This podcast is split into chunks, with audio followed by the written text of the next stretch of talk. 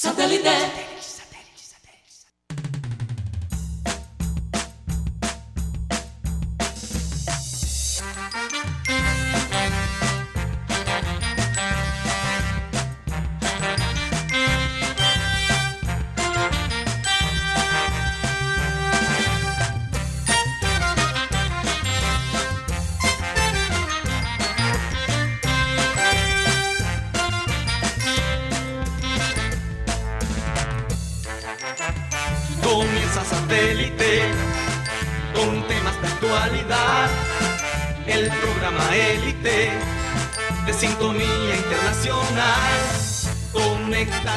Satélite.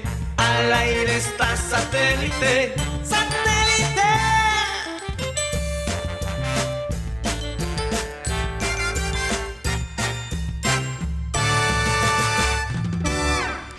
Señoras y señores, bienvenidos a Programa Satélite. De verdad, feliz de estar de nuevo con ustedes. Hoy lunes 17 de febrero, ¿no? Casi Sí, 100. 17. 17 de febrero. Ya unos cuantos días para que el carnaval comience y de verdad que la gente está bastante entusiasmada. Pero bueno, antes de comenzar a hablar de lo que pasó este fin de semana, vamos a leer la frase que, que decimos todos los días acá en el programa. Y la frase de hoy dice así. Aprende como si fueras a vivir toda la vida y vive como si fueras a morir mañana. Charles Chaplin.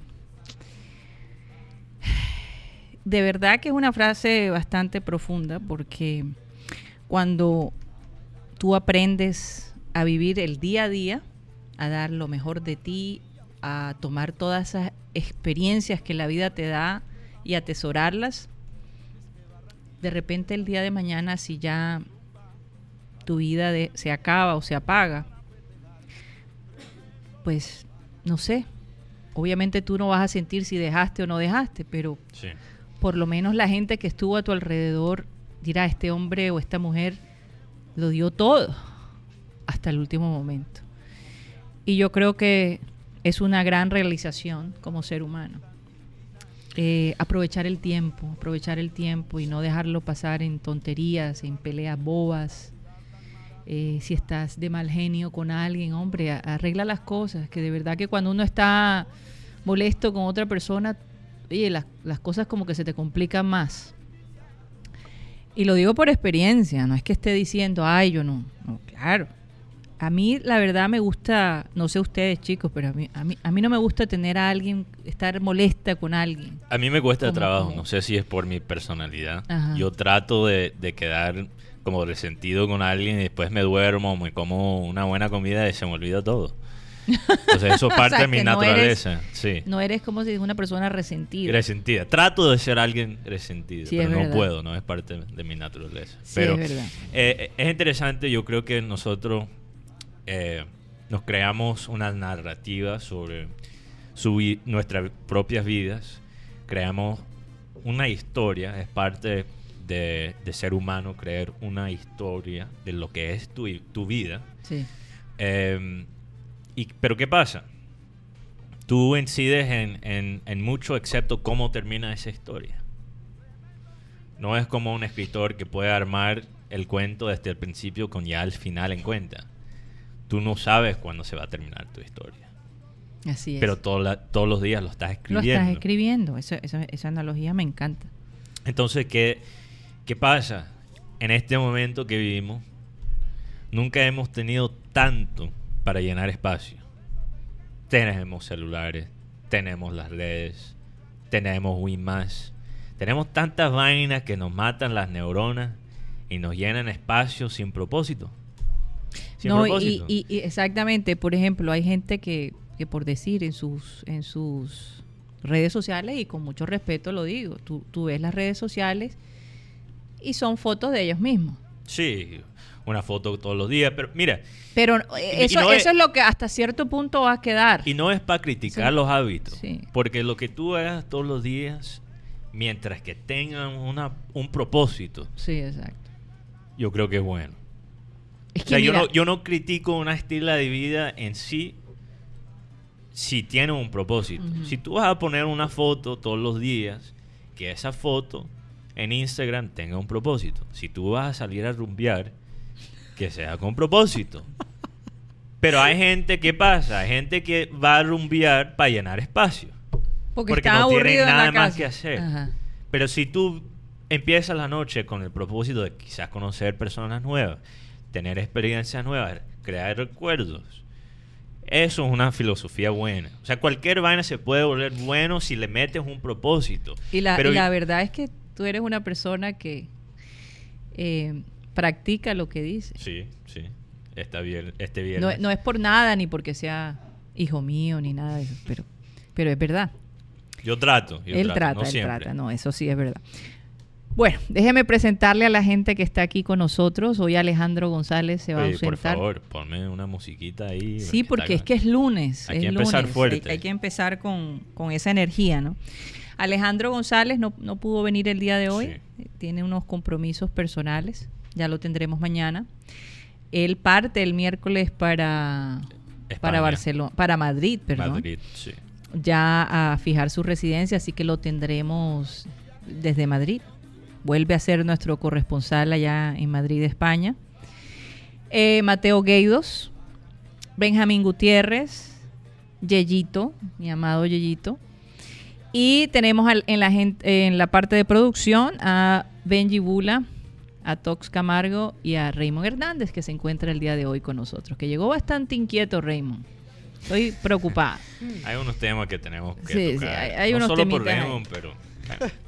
Óyeme, este, y bueno, y la gente obviamente que Sí, los corresponsales internacionales, Sí. un saludo muy vamos a especial mencionarlo. para César Villanueva, que está en Brasil, también. Alex Macías, eh, Tony Ariza y Tony Avendaño, que nos, nos aportan desde California, Estados Unidos, eh, la doctora Claudia, que va a estar con nosotros desde Miami, Iván Garrido, que también nos aporta desde Miami, eh, Sara González, que está desde Vancouver, Ginares García, que está de Dortmund, Alemania, Mael Charri, que está de eh, Santiago, Chile.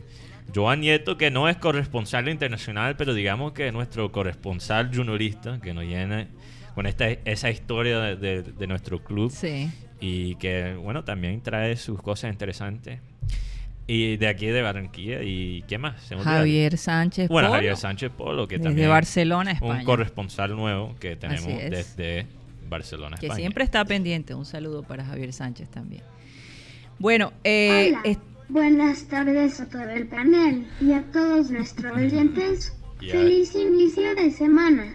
Gracias a todos por estar aquí. Cada día con nosotros.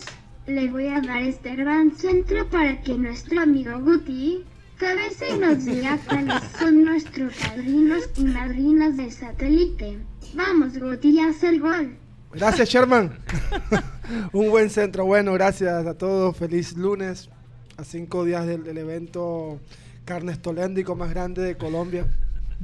Así que nuestros padrinos y madrinas son Cindy Dueñas, Karina Sanjuanelo, Che Martica Gómez, Alex Hernández, Winston Sánchez, ¿Qué es Alvarito? Orozco Por favor, y el goce mayor Mañe Barrios. Sin acento. Che, lo que pasa es que si no... si- de- eh, ay, Eh, he visto tanta gente de ese lado. Pantalones abajo, Guti. He visto tanta gente en Argentina, aquí en El hombre ha Barranquilla. estado practicando, yo creo. que se me está practicando. Bueno, pues entonces seguimos que- hablando.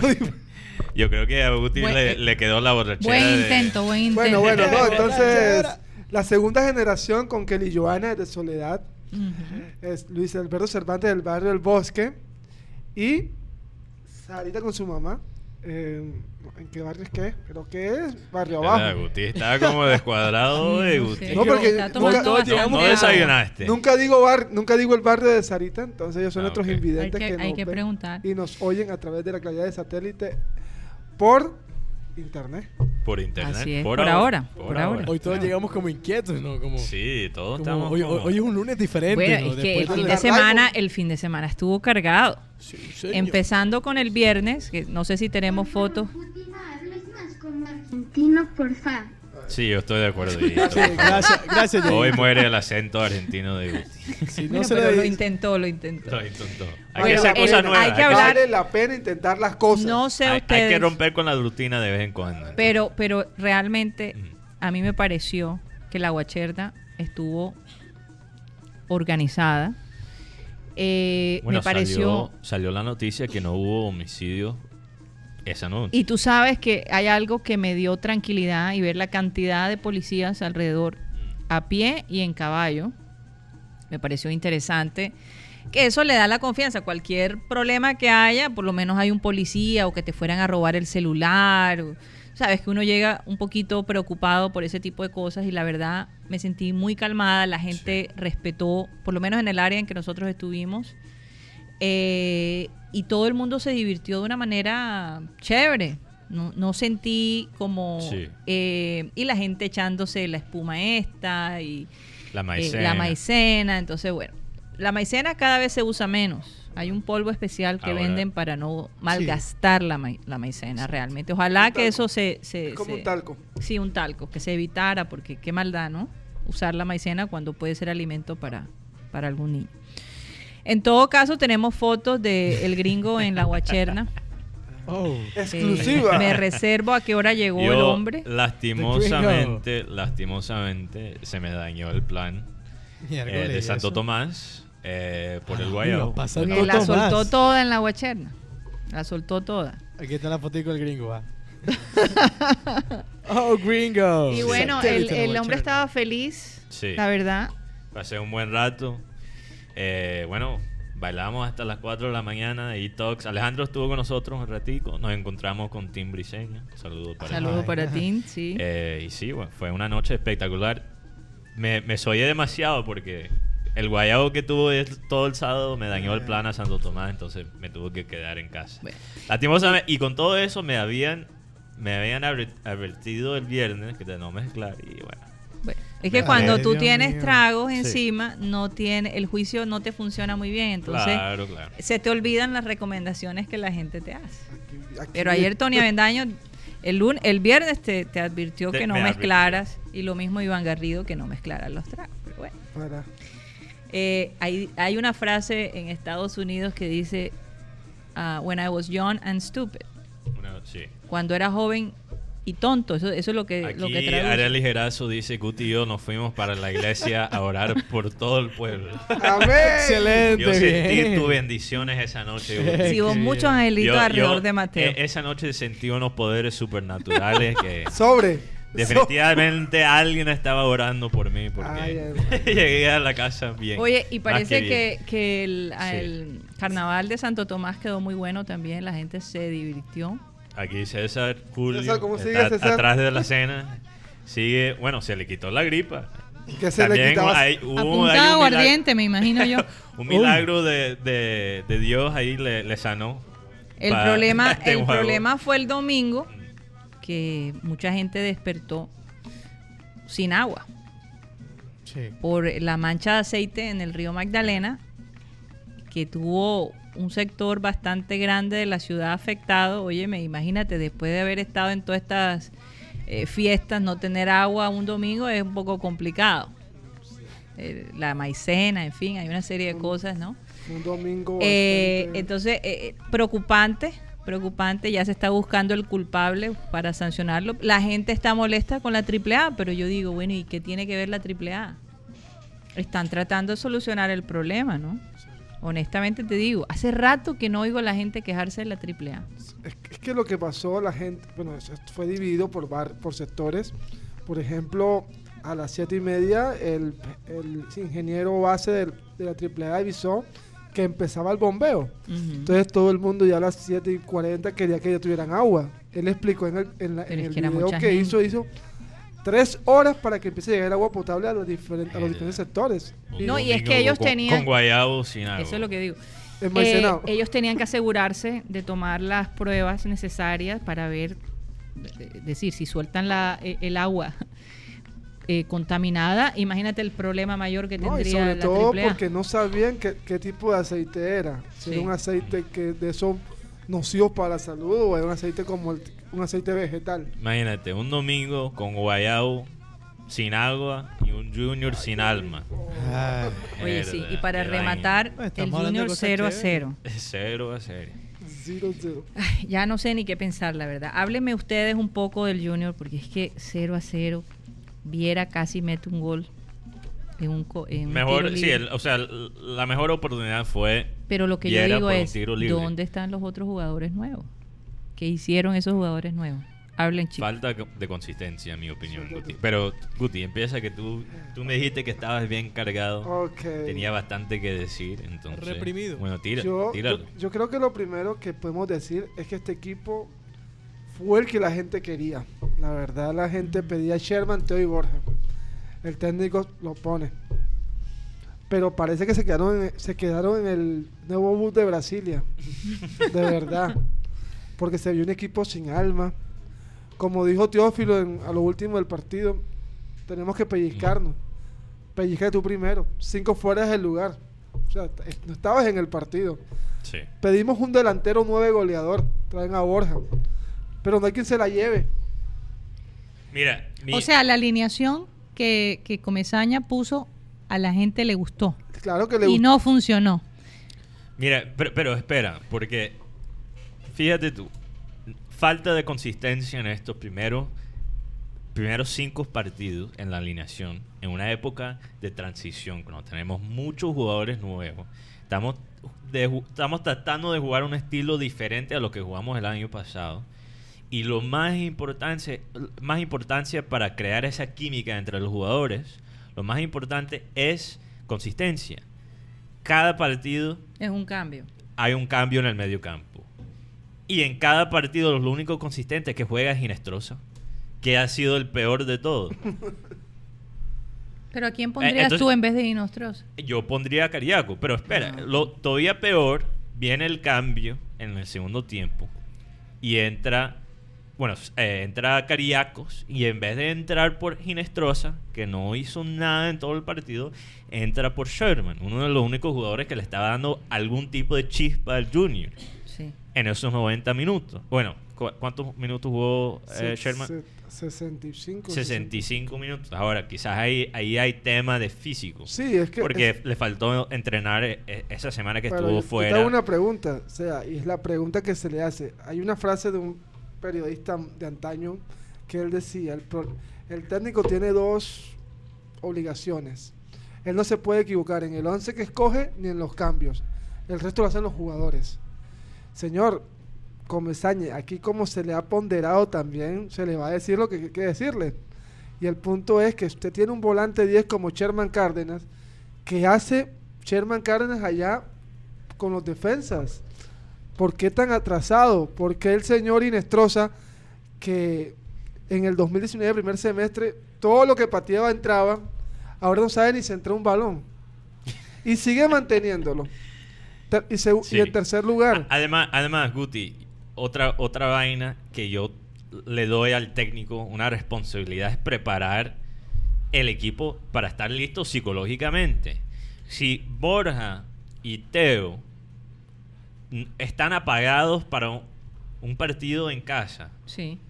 pienso, pienso que también parte de la culpa lo tiene el técnico, por el, el, tec- el técnico más que todo, antes del partido también es un motivador. sí, a eso, eso me iba a referir. Entonces, si tú no eres un líder que puede levantar a tus estrellas Ay, para, nada. para, para, si tú no puedes notar cuando están apagados y a- levantarles el ánimo, son uno de los factores más importantes de los mejores técnicos. Y es que por eso te iba a decir, Mateo, Junior parece que no trabajara. Yo sé que trabaja, pero parece que no trabajara. Junior sabe que todos los equipos aquí le van a parquear el termoquín. Los- ¿Y cuál es el plan B? ¿Cuál es el plan B? Porque mira que Once Caldas no tuvo una, una fugia en el primer tiempo. En el segundo tiempo, cuando intentaron venir a, a la cancha de Junior, se encontraron con un Junior que aprovechó el contragolpe. Pero ya sabemos que los equipos van a parar el termoquín siempre. Hasta pueden parar dos buses. Pero, ¿por qué no probamos el, el remate de media distancia, diferentes variantes? Es que parece que este equipo fuera un equipo amateur. Oye, ¿y, y qué dice la, la gente en general eh, del partido de ayer? Eh, Me imagino que han crucificado. Fue-. La gente se fue con un pensamiento que si así no les paramos a Flamengo, nos van a meter cinco. No, este equipo no está preparado para la Copa Libertadores. Eso es claro. Pero, Eso pero es claro. Mateo, Y no veo lo que. Mira, obviamente no, no, no van a estar completamente listos en el quinto partido con un pretemporada tan corto y con tantos jugadores nuevos. Pero tampoco veo el progreso desde el primer partido. No se le vida de juego Yo al veo lo opuesto. Yo siento que ellos han desmejorado desde el primer Sí, partido. es que yo creo que Comesaña les... me- bueno, Comesaña no tanto. El entorno junior le han metido al- a, la- a los jugadores que están buscando un reemplazo como Cantillo. Ey, como Cantillo no hay ninguno en este equipo. Hay que jugar diferente. ¿Por qué? Porque parece que le dijeran a Ya perdimos a Cantillo y lo siguen llorando cuando No, tenemos cuántos No jugadores solo nuevos. llorando, Karina, es que le siguen a los jugadores que sean como Cantillo. Pico no es Cantillo. Didier Moreno no no es Cantillo. Nadie es Cantillo. Cantillo es uno solo. Hay que pensar en cómo reemplazar ese punto. Y lo otro, señores, señores, estamos en presencia de un equipo sin, sin A, sin alma. Un equipo que no sabemos un 11. Sí. Yo, yo le decía a Mateo, fuera de micrófono, le decía, el Deportivo Cali tiene cinco fechas el técnico y ya tú sabes cuál es el equipo titular. Sí. David González, Di- Da- Andrade, Angulo, los, este, Caicedo y Menose, este, Colorado, Balanta, Palavecino, John Vázquez, José Enamorado y Ángelo Rodríguez. Ya tú sabes la nómina del Cali. Sí. Que- lo- pero Junior, ¿qué nómina tiene? Solo sabemos No. que tenemos un arquero, tenemos a Viera, tenemos a este Germán Mera, tenemos un volante de Mara que, que, que no sabemos cuál va a ser Sí. el titular y tenemos un tridente que es Sherman, Teo y Borja. El resto del equipo Pero, ¿qué? pero, pero ¿qué, qué te voy a decir, Guti? Algo para mí que no tiene sentido es que Comesaña mismo dice en la rueda de prensa que él siente que hay una debilidad por las bandas. Y casi todo el ataque ayer contra Once Caldas fue por las bandas. Entonces, si tú mismo destacas una debilidad que tiene el equipo y pones el juego, el- el equipo a jugar con, por esa misma debilidad. O sea, ¿qué sentido hay en eso? Hay también que adaptarse con- a los jugadores que tienes. Tenemos Cariaco, tenemos Sherman, tenemos Teo. Creatividad que puedes jugar por el centro. ¿Y qué pasa cuando juegas por el centro? Los equipos, o por lo menos que tengas opciones por el centro o por las bandas, después los equipos no pueden parquear el bus, como dicen en inglés, park the bus, ¿verdad? No, no pueden dejarse solo quedarse tapando el gol con, con- con los 11 jugadores que tienen cuando tú, tú tienes varias opciones. Pero si tú solo atacas de una manera, te, te vuelves muy predecible. Monotemático. Monotemático. Y Lo que yo vi fue un junior muy monotemático y tampoco con un plan B ni táctico ni un plan B en la banca. Entonces, con lo que ustedes dicen, me hace pensar a mí que de pronto Comesaña le quedó chiquito al Junior.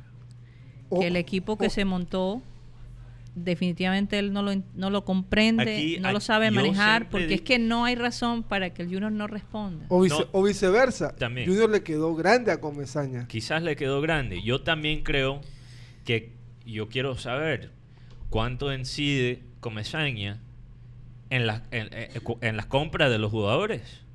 Si él está planeando en armar un equipo que va a atacar por las bandas, Ujú. ¿por qué no se compraron más extremos? Yo, yo siento que él está sacando el paraguas. Es una, porque escuché una, escuché una entrevista donde él decía que él no da nombres de jugadores. Él da posiciones. Pero, por ejemplo, cuando entonces empezó a decir... Pero es que la parte que se critica de Comesaña es precisamente eso, donde él posesiona, donde Pero él entonces a los él jugadores. da posiciones. él, él dice, por ejemplo, necesito Entonces dos la extremos. falla, la falla ahí debe de ser él. lo, no solo de él, porque y- y tú sabes que yo creo que tiene sentido si tú eres el técnico. Ok, yo sé que no soy propiamente el ojeador que está siempre buscando lo- lo- el talento yo mismo, entonces le voy a dar al equipo de scouting lo que yo necesito. Eso tiene sentido. Entonces, ok, entonces, ¿cuál fue la estrategia? Y, y, y, y si el grupo técnico de verdad se alineó de lo que estaba pidiendo Comesaña. Hay que aclarar eso, porque si él pidió posiciones y él notó que hubo una debilidad por las bandas, porque no se compró más extremos. Porque él, está- él estaba pidiendo, hace un uruguayo, apellido Zunino, que era un jugador polivalente. No se lo dieron, pero la verdad es que él también le han faltado los pantalones para decir, Zambuesa se queda, Joandri se queda, jugadores extremos se quedan. Pero no, por ejemplo, lo de Rafa Pérez, le dijo, "Ra- este, Rosero va a ser titular mío.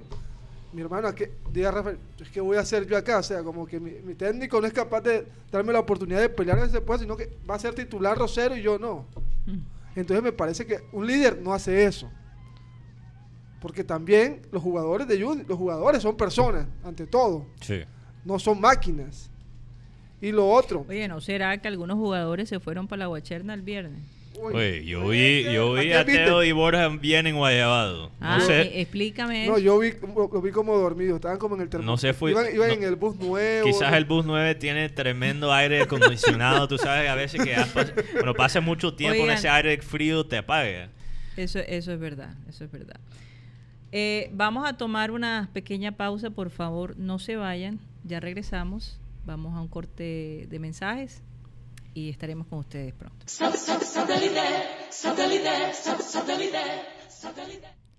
Bueno, y estamos de vuelta en programa satélite y haciendo un pequeño cambio de frente porque vamos a tener también la participación del profe Díaz, Tomás Díaz. Tomás sí. Díaz, eh, que es el, el ¿cómo, lo, cómo lo dirías? El coach. El coach de Titanes. de Titanes. Pero también asistente. Ten- al- as- asistente El técnico. técnico, para la Selección selección Colom- Colombia. Colombia. Entonces sí, eh, que- nos va a contar un poco al respecto. sí. Pero Mateo, anoche o en, la, en el día de ayer, al Mm. final, di- digamos de la tarde, Sí. se, se di- se dio el partido All Star Game, que es eh, donde todos los jugadores de básquetbol Sí, Los mejores los jugadores. mejores eh, participan de este juego. ¿Por qué se está diciendo que esto ha sido uno de los mejores de todos los tiempos? Bueno, ¿qué pasa? Eh, ya por muchos años el partido de los All-Stars ha sido un partido anticompetitivo. En la época de los 90s y del 80, en la era de Michael Jordan, hubo muchas rivalidades entre jugadores eh, y muchas veces esas rivalidades se, po- se podían ver en el All-Star Game y ellos lo tomaban bastante en serio. Ajá.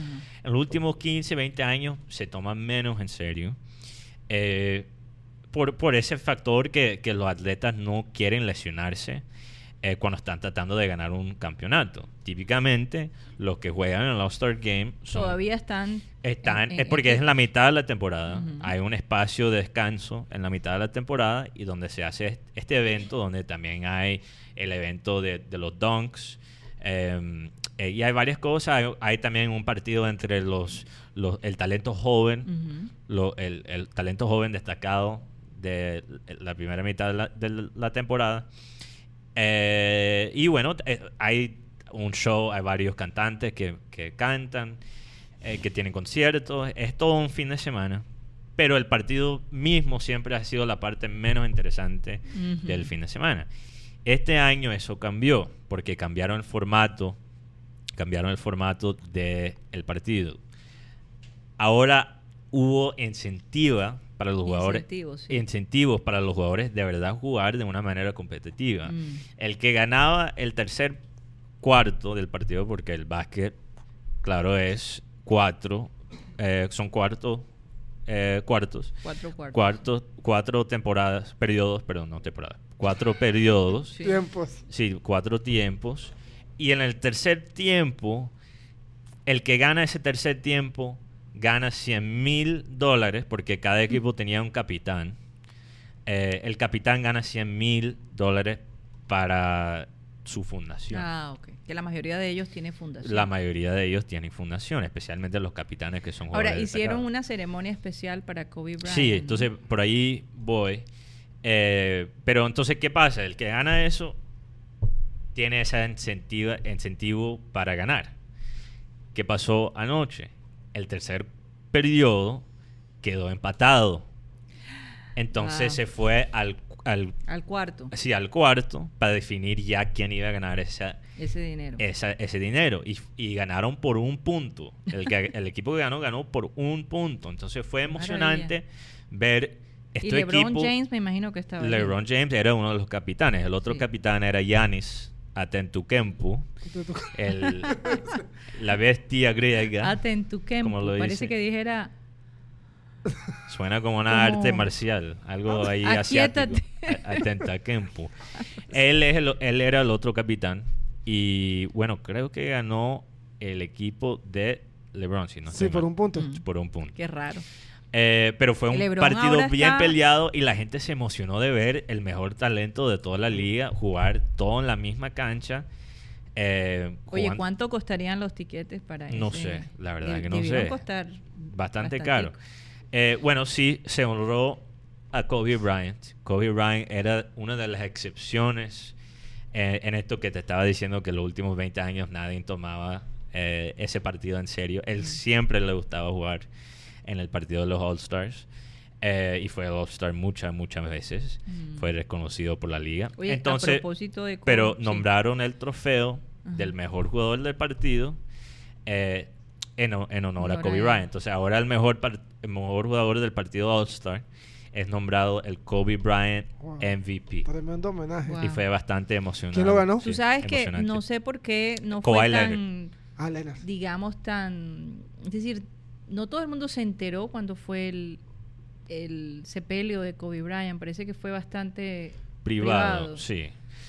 Bueno, no sé, la verdad no sé los detalles de eso. Pero, pero muchos jugadores tomaron el tiempo ayer de hablar del el impacto eh, que tuvo Kobe Bryant sobre la vida de ellos. No sobre, sobre la vida de ellos, pero eh, sobre la liga entera. Porque la manera que Kobe Bryant pudo ser un mentor para el talento joven Mm. eh, es algo que no se ve no solo en el básquet, pero ni siquiera en otros deportes. Es algo muy único de él y de su Y legado. me imagino que, eh, bueno, porque también anunciaron que la fundación de Kobe, que antes era de eh, Mamba Sports. Mamba Sports, ahora Sí. es Mamba en Mambasita Sí, Sports. en porque- honor a su hija. Exacto. La- el nombre que le habían dado a la hija de Kobe antes que falleció era Mambasita, porque él Sí. era el, el Mamba negro. Ya explicamos que Mamba es Sí. eh, el nombre de una culebra. Una culebra. Una Sí, culebra. una Un culebra culebrón. bastante veloz. Sí. Pero imagino que su esposa, pues, Sí. si hay algo Sa- que se ¿sabes eh, qué? eh, seguirá su legado y seguirá. Escuch- escuchando, Con mucho a, más fervor, escuchando a la esposa de, de Kobe decía, mi cerebro no acepta esta muerte, y mucho menos la de mi hija. Pero tengo que ser fuerte porque tengo tres hijas que, se- que sacar adelante. Sí. Y como nos comentó Ingrid Reyes, eh, es, es dif- es una vaina tan difícil perder un hijo a pesar de tener otros hijos porque los otros Ninguno tres reemplaza a Exacto, na- al otro, ninguno sí. reemplaza al otro entonces debe ser difícil entonces es bueno que ella está tomando como la actitud de enfocarse en el- también No, y debe que- tener muchísima ayuda alrededor de no ella. claro con eso, los medios que ellos tienen Sí, un va- un- un soporte, emocional muy fuerte Exacto. y eh, se ve que es una mujer fuerte porque Fuerte. ella cuando Cohen pasó el proceso del juicio de, de esta mujer que lo acusaba de acoso sexual, ella se mantuvo firme con él. Se o mantuvo sea, se fuerte. mantuvo firme y no perdió sí. la compostura. Yo creo que eso fue lo- en parte lo que lo hizo a él cambiar, ¿no? El otro, sí, yo estoy de acuerdo. Definitivamente. Sin duda, sin el apoyo de ella por su carrera, él no llega donde Sí. estuvo eh, al final de su carrera. Y él creo que él mismo lo decía. Sí, sí, eh, sí, lo sí. tan importante que era su soporte, Es no solo de su esposa, pero de sus En los momentos difíciles yo creo que ahí es cuando tú ves Hubo un qué pasó aquí. Algo pasó con mi con mi ¿cómo se llama? Con El mi Apple reloj. Watch, sí. Sí. Eh, está loco. Bueno, hay, que, hay que tener paciencia a veces con la carnaval, tecnología. el carnaval. Oye, sí, te la tecnología te puede... Ah, te interrumpe, es Te puede- impresionante. Tú no sí. ves a, a Yeyito cómo entra ya Está tranquilo hoy. impresionantemente.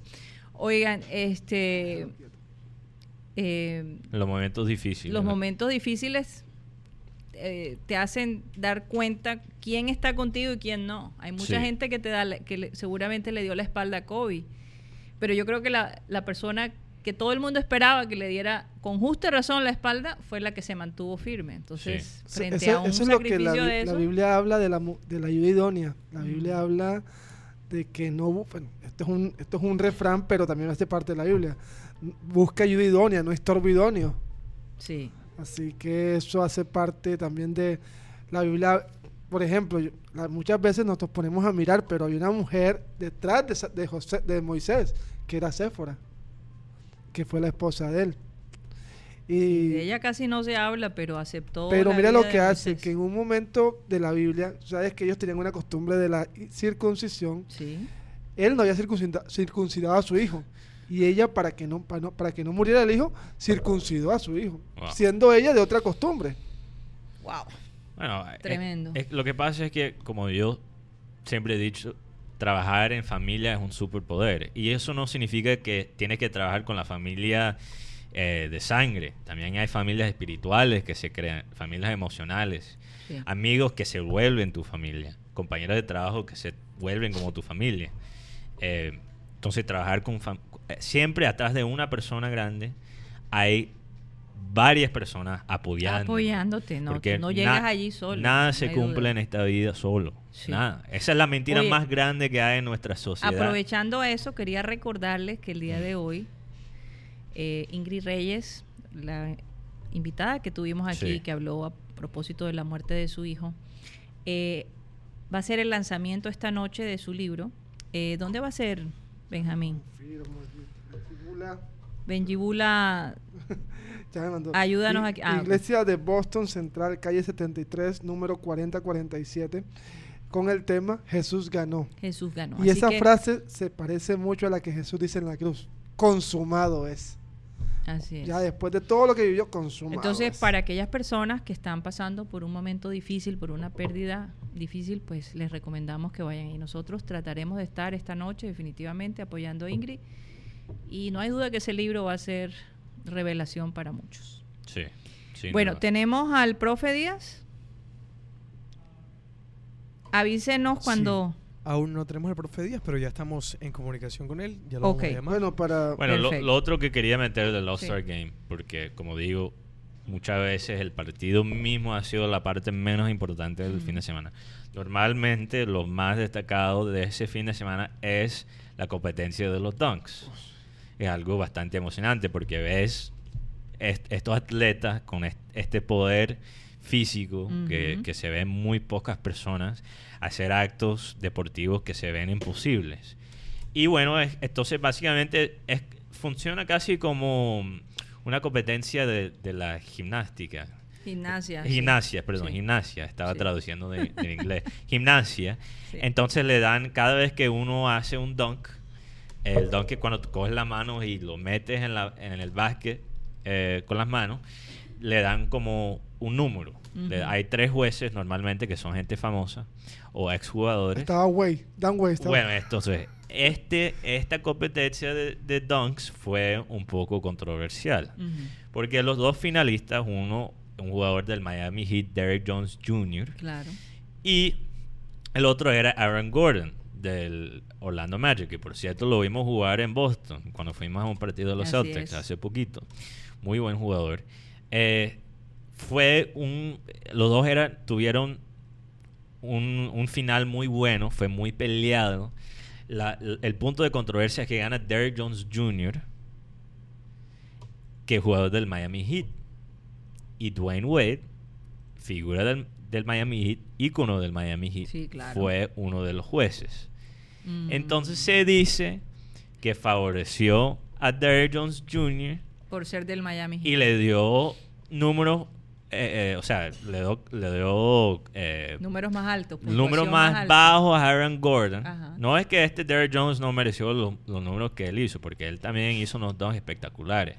Pero Aaron Gordon, por ejemplo, saltó sobre el jugador más alto en toda la liga, que es Taco Fall, que ya te digo la altura en metros. Eh, eso fue algo increíble que nunca se ha visto. Él mide como 2.2 o 3 metros. Qué locura. Sí. Y él saltó encima de él para un dunk.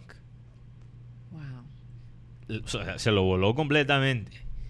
Y Dwayne Wade le dio un, un score menos de, lo perfecto. Entonces se dice que, bueno, Bueno. Dwayne Wade ahí arregló la vaina para que el jugador de Miami ganara. Eso es algo que realmente cuando se selecciona a estos jueces Sí. es Se un tiene que riesgo tener que en se cuenta. toma. Sí, sí, Hay sí. que tener eso en cuenta. Definitivamente. Eso, La- eso pasa hasta en los reinados de belleza. Pasa- pasan las películas, pasan Claro, carnavales. Siempre Pasa hay en los política, reinados de siempre hay belleza, política. siempre hay política, siempre.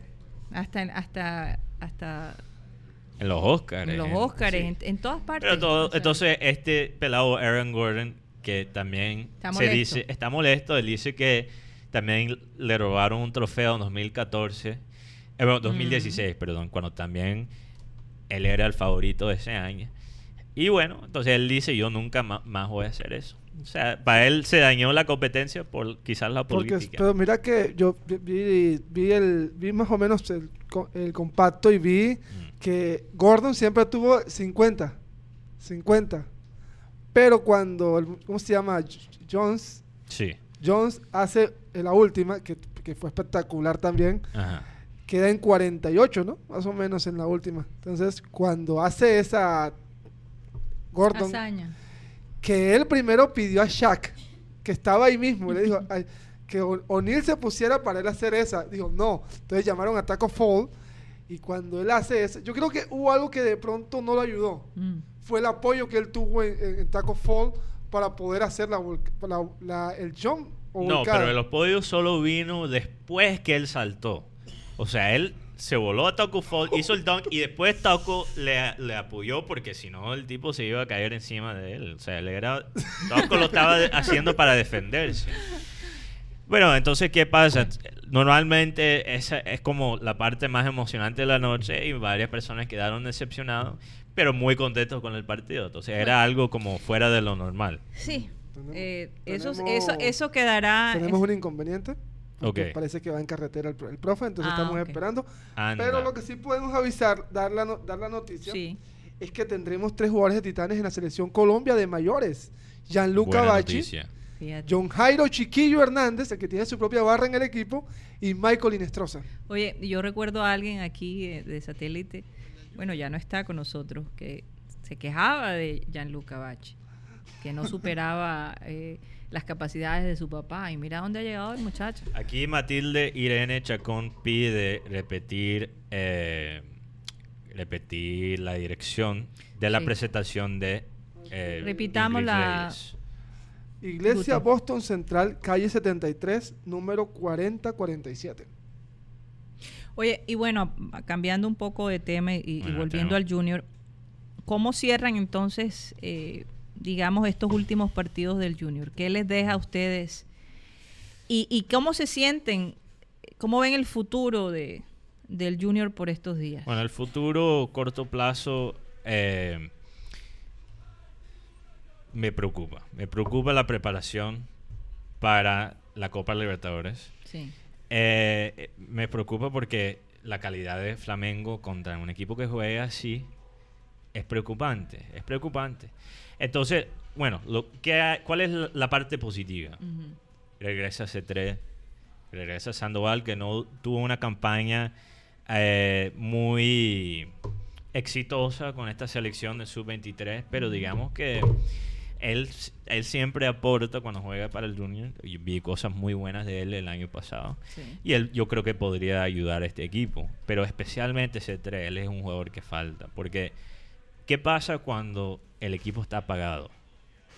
A veces la inspiración, Sí, sí, a veces la, inspiración y la creatividad es algo que no puedes controlar. A veces se te apaga. Pero cuando tienes un jugador como C3, que siempre pone su 100% esfuerzo en cada partido, eso ayuda a los días. Eso lo hacía Casti- eh, Cantillo. Cantillo, sí, pero en una era- posición diferente. C3 trabaja duro, entonces eso nos ayuda a los días donde estamos bajos, quizás Teo y Borja se apagan, el, el- la for- ahí la alineación de, de es una ahí, eh, barra.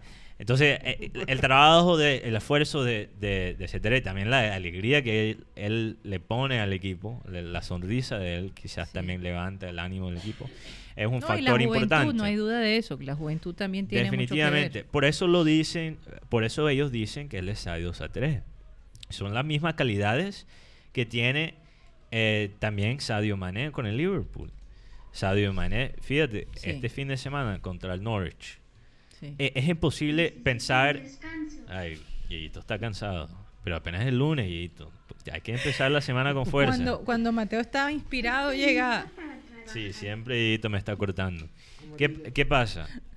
El Liverpool, vi un Liverpool apagado. Que todavía estaba trabajando duro, pero estaba apagado. El que más estaba ahí, el más consistente siempre, Sadio Mané, y mete un tremendo gol contra Y un Norwich, uno a cero. un Norwich que frustró a, a Liverpool de la misma manera que Once Caldas nos frustró a nosotros.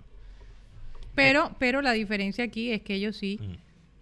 eh, metieron gol versus el Junior. Claro, pero por eso digo, mí- mí nosotros no tenemos nuestro Sadio ¿cuántas C3. veces, ¿cuántas veces intentaron eh, el Junior Mm. eh, pegarle al arco? Junior tuvo dos opciones claras de gol. Una de Cariaco, De Cariaco, sí. el arquero ata- atajó, que también tuvo una buena responsabilidad de arquero.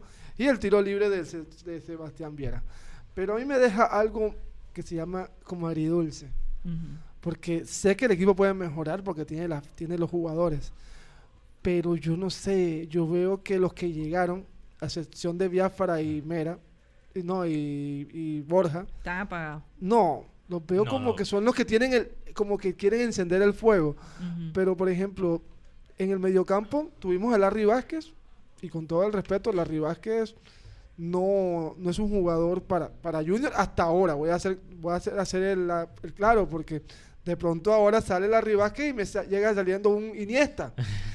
Pero en este momento, hasta ahora se, se están rajando Larry Vázquez. Jason Angulo, que la verdad no me da para nada seguridad porque es un jugador que expulsa mucho. En cambio, vi un Fuentes mucho más maduro. Que, como Mateo decía, es que el equipo quiere jugar por las bandas. Con la llegada de ese 3, vas a usarla, pues, poder usar la banda. Sí. Pero en cambio, con Inestrosa, que no sabe ni centrar el, margen del cuaderno. Sí, y que siempre se cree Cristiano Ronaldo tratando de hacer jugadas ahí de crack. Ah, Eso y- me- Y él también falló una. Él Sí. falló una clarita que. Mira, Junior tuvo 15 remates. 15.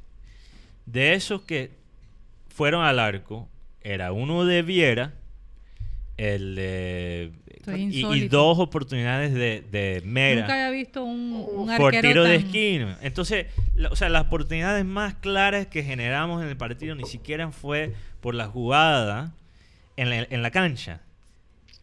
O sea, no estábamos... Mira, no vale la pena generar 15 remates si no son oportunidades de calidad. Y cuando nos vienen las oportunidades de, de calidad, lo votamos siempre. Falta de eficacia.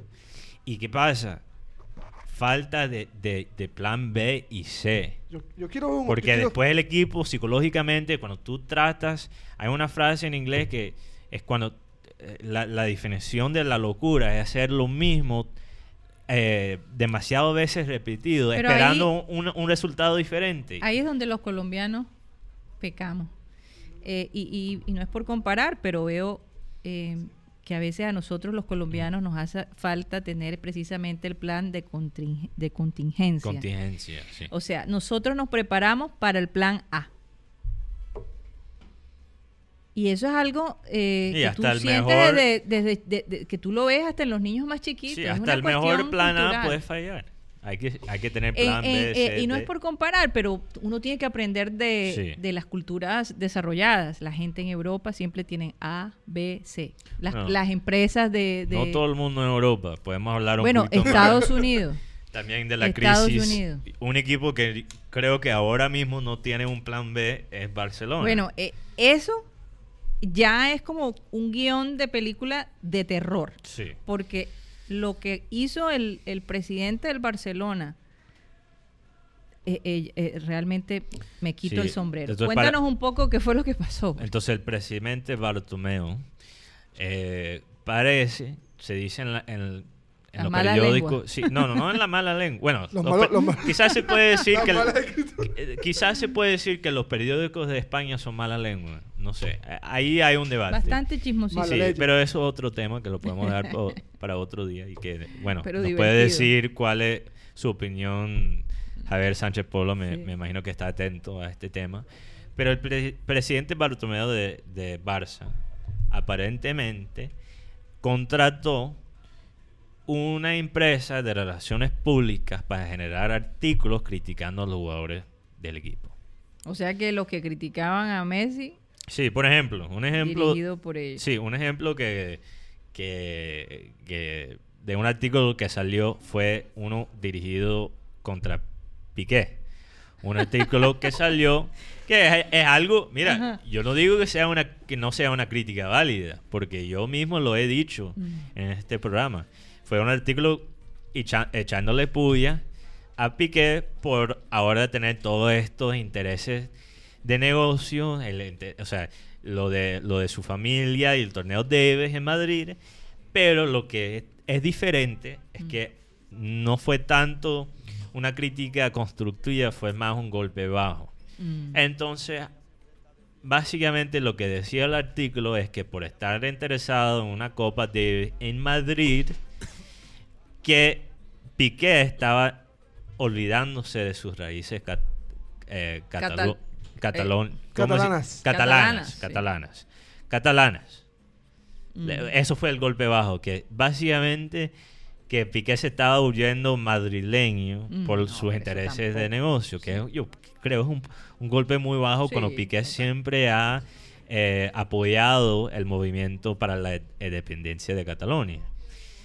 Y, y bueno, entonces eso es un ejemplo. Por ejemplo, salió otro artículo criticando la mujer de Messi por ser supuestamente una mamá fiera. Bueno, Salir a defender los hijos ¿qué tal si no? por unos comentarios en Instagram. Aunque ella, ella supuestamente ha, ha sido, por ejemplo, una rival muy fuerte, le ha hecho el feo a, a Shakira aparentemente porque como era amiga de la exnovia de Piqué, eh, parece que le ha hecho el, fe- el, el, Él el era el- fo, sí. Ella era amiga de la exnovia de Piqué antes que Shakira. Ok. Entonces le, ha hecho su, conflicto ahí su- personal. sí, conflicto, le ha hecho su- conflicto de intereses. sus desplantes, pero afortunadamente Shakira no le para bola. Bueno, Pero- sí, ¿quién le va a parar Pero, bola si pero eres sabes que Shakira? a veces seguramente po- le podrá.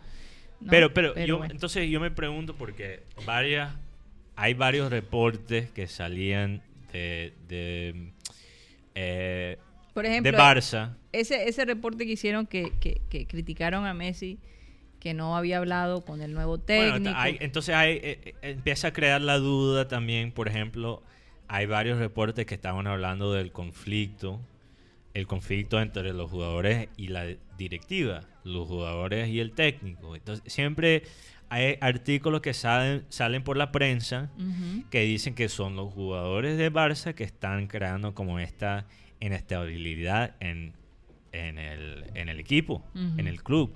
Y ahora hay que dudar de esos reportes. Hay que pensar objetivamente ahora con esta nueva información qué tan cierto fue esos, eh, esos reportes que salieron en prensa que sí era más válida, que sí, ten- o sea, más respetada, pero hasta en los periódicos eh, deportivos salen bastante rumores, salen bastante chismes. Y especialmente en España, los clubes como Barça y Real Madrid inciden bastante en la prensa. Total. Entonces, ¿cuáles otros ahí negocios tenía Bartomeo con la prensa para echarle puyas a los jugadores? O sea, es una vaina que crea, eh, que crea un desastre. Y ahora, la verdad, no, pero y la confianza se pierde. La No, y es confianza que, se es pierde. que una de las cosas que el fin de semana la empresa, la, no sé si es empresa, dice, hola, somos Our Mind. Bien, esta es la segunda vez, el nivel de seguridad es bueno, pero todavía no es el mejor. Para hackearon la cuenta de Barça. Sí, y dice, además avisaron que Neymar volverá a vestir la, la camiseta blaugrana. Hemos leído varios mensajes privados y parece que Neymar volverá aquí. Privados. Es verdad, Neymar. Hostia, tío. Oye, algo curioso de? Neymar. Neymar ha perdido, creo que en los últimos cuatro Yo años, el partido después de su Yo cumpleaños. también. Oye, Guti, ¿Pero pero, por si, qué será? si tú pierdes el programa después de tu No, cumpleaños, estás no lo pierdo, cancelado. no lo pierdo. Pero si fuese futbolista, pero es su trabajo, Guti, perdóname. Eso me parece... me- eso- A ver, tú, pero- tú sabes lo que me dice eso. Bueno, pero eh, eh, ¿no será que el hombre obviamente Pero es que se celebra muy se fuerte su cumpleaños? Yo creo que sí. Que se, les- es que Se le- se- entre se- comillas, se- se lesiona entre comillas, se lesiona. entonces por eso. Pero no, no te Se crees que... descarrila el eh, hombre. ¿No te crees que eso significa que los técnicos que han dirigido a, a Neymar, muchos de ellos han sido muy alcahueta con él? Total. Eso ha sido el problema con Neymar desde que él... No, y además que el hombre llora por todo. Exacto, pero eso fue ya no tanto. lloradera él ha madurado en ese aspecto. Yo creo que después de lo del, del, del, del mundial, Del Brasil. eh, esa lloradera el de él, la brasilazo. gente la- se burló tanto que, Pasa es que el ese- hombre acabó con la cosa. Ese muchacho oye. le ha ido mal con Colombia. Pero le ha ido mira- muy mal con sí, ese bueno, muchacho. la lesión de espalda que no, tuvo. y con- después, la, re- después el empujón Sí. que le metió Carlos Vaca. Pero, pero mira, eh, esto ha sido un problema desde que Neymar estuvo en... Eh, ¿Dónde estaba? En, en Santos. Santos. Santos. En Santos. Que cada vez que lloraba los penaltis y se quejaba y, y hacía unas pataletas, el presidente le decía al técnico, no le puedes castigar a Neymar. Una vaina muy consistente en la carrera Pero, que le eh, ha hecho daño, en mi opinión. Mateo, pero te doy una pregunta. La cantera de Santos ha, ha sacado muy buenos jugadores como Robinho, pero no han dado ese salto de calidad que se pensó que, por, por ejemplo, a Robinho, Diego, ahora Neymar, que es un crack, es un tremendo jugador, pero su actitud fuera de la cancha no es la mejor.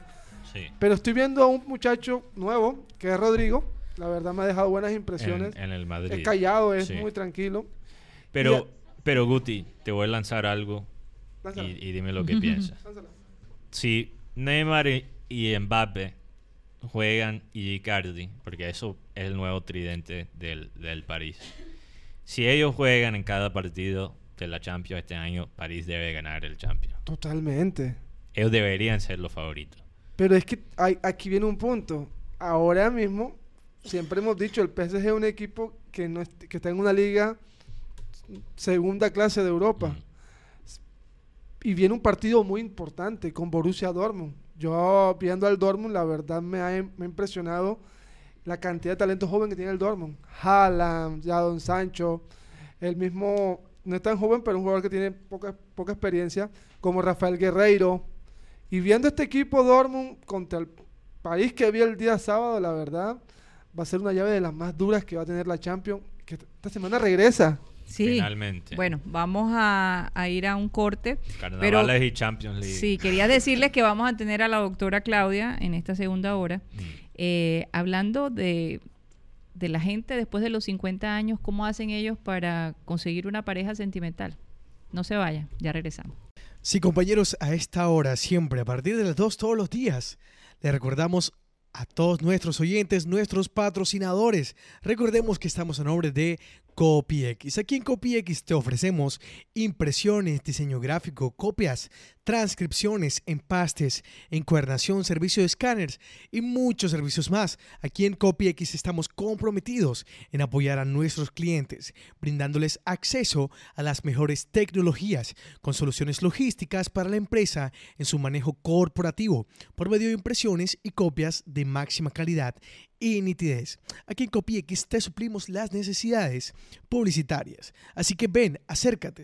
Estamos ubicados en la carrera 52 con calle 72 o puedes llamar al 358-4310 para que pidas todos estos servicios a domicilio. Repito el teléfono 358-4310. También estamos a nombre de Headstrong Magazine. Aquí en el Headstrong Magazine creemos firmemente que todos los habitantes de esta tierra somos seres recursivos y muchas veces por la necesidad de sobrevivir creamos medios o inventamos instrumentos que eventualmente pudieran ser de mucha ayuda para los demás. Visítanos esta revista virtual, el magazine virtual, donde puedes encontrar todo lo que tiene que ver con la actualidad, lo que tiene que ver con la tecnología, lo que está de moda y en tendencia y en el mundo, lo puedes encontrar aquí en Headstrong Magazine. Visítanos, solamente tienes que colocar en tu navegador web headstrongmag.com y así aparecemos, Headstrong Magazine.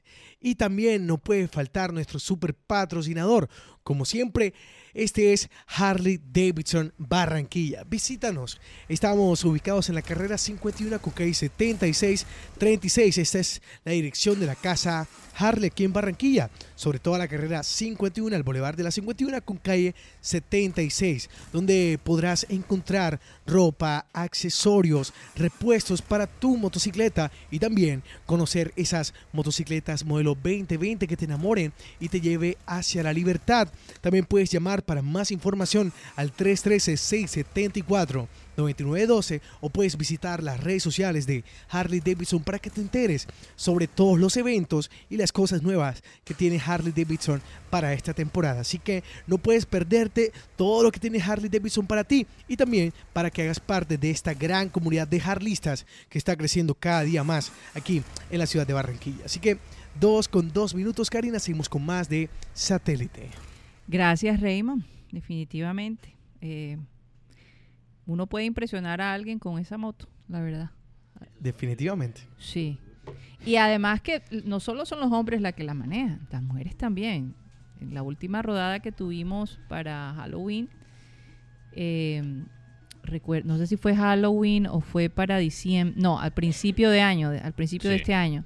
Oye, me quedé, me, me quedé supremamente impresionada ver a las mujeres manejando esas motos. Es que, Sí, que ya las mujeres podemos hacer de todo, la verdad. Yo no me imagino manejando una moto. A lo mejor, a lo mejor lo haga. Una de esas, lo que llaman la lista que uno tiene que hacer antes de, Antes que se antes muera. de partir. Sí, el bucket list, como Sí, el bucket inglés. list, así es. También quería recordarles a la gente que las fiestas de polleras y sombreros que está organizando la Fundación Héroes sin Capas se va a llevar a cabo este jueves 20 de febrero a las 7 de la noche en Cantagallo, que está en la carrera 51B 76115. La donación es de 40 mil pesos y obviamente esto va a ayudar a que estas psicólogas, a todo este grupo de profesionales que están detrás de Héroes y Capa, puedan utilizar esos recursos para ayudar los que necesitan ah, eh, de, de su ayuda, ¿no? de su apoyo. Entonces Karina. las pueden buscar, sí, Raymond. Sí, vale. Las pueden, en- eh, pueden también encontrar la información en arroba Fundación Héroes Sin Capas en eh, Instagram. Y los teléfonos serían 300 804 0274 o 300 817 2536. La gente de producción, si puede poner esta foto en el chat de aquí de satélite, sería chévere porque le queda a la gente la información, ¿no? Ya más eh, concreta. Sí, claro, la fotografía en este momento está al aire.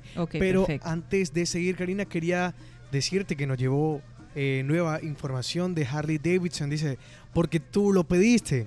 Ahora el 20% de descuento en ropa, calzado y accesorios, el 10% en parte y accesorio y también tienen una oferta especial. Dice, la mano de obra del servicio técnico para tu motocicleta te queda en 109.900 pesos. Esto es válido hasta el 29 de febrero. O sea, hasta la próxima semana. Sí, dos semanas. Oye, Sí, y te claro. digo que ya hemos usado, eh, y esto es una experiencia personal y me atrevo a decirlo, hemos usado los servicios de mantenimiento y de, digamos, cosas que se han querido agregar a la moto y es impresionantemente profesional. Profesional y son rápidos y los precios, como ustedes lo pueden ver, bastante justos. Bueno, no sé si ya tenemos a la doctora Claudia ahí. Bueno, rápidamente, Ah, antes que entre Ah, la sí, doctora sí, vamos, Claudia, vamos con los oyentes tengo que nombrar los oyentes favor, destacados. Pero, como siempre, voy a aclarar que todos nuestros oyentes son destacados. Sí. Los oyentes especialmente que nos escuchan por podcast en Spotify, la Oye, plataforma. oigo mucha gente estornudando y Sí, tosiendo. y- está ahí. Estoy O sea, preocupada. Ojalá que no sea la, la coronavirus. No, aquí no que- llega. aquí no llega. Bueno, la gripa aquí en Yo creo que es los vientos del carnaval. ¿no? puede ser los vientos de carnaval. de. Eh, Dice que pero por la brisa, esa brisa que Sí, sí, siempre sí. llega como con... Y, y con polvo y como que te das alergia Sí, exacto. pesada. Pero nada de coronavirus, eso... No, no, no, no. Busca médico. Bueno, un, un saludo muy especial a los oyentes que nos escuchan por podcast en Spotify, la plataforma más grande de podcast. Búscanos ahí Sí. en programa satélite. Puedes estar escuchando champete. Champeta. Champeta, perdón, no champete. Champeta. Eh, salsa, cual- cualquier, cualquier tipo de música es Oye, esa justo champeta está metida por todos claro, lados. la champeta está por todos lados. Y bueno, y hasta estaba en Spotify. Pero justo después de, de escuchar esa música, nos puede escuchar nosotros como podcast. Eso- Claro, Eso, es lo chévere claro de sí. Spotify. Música y podcast en el mismo lugar.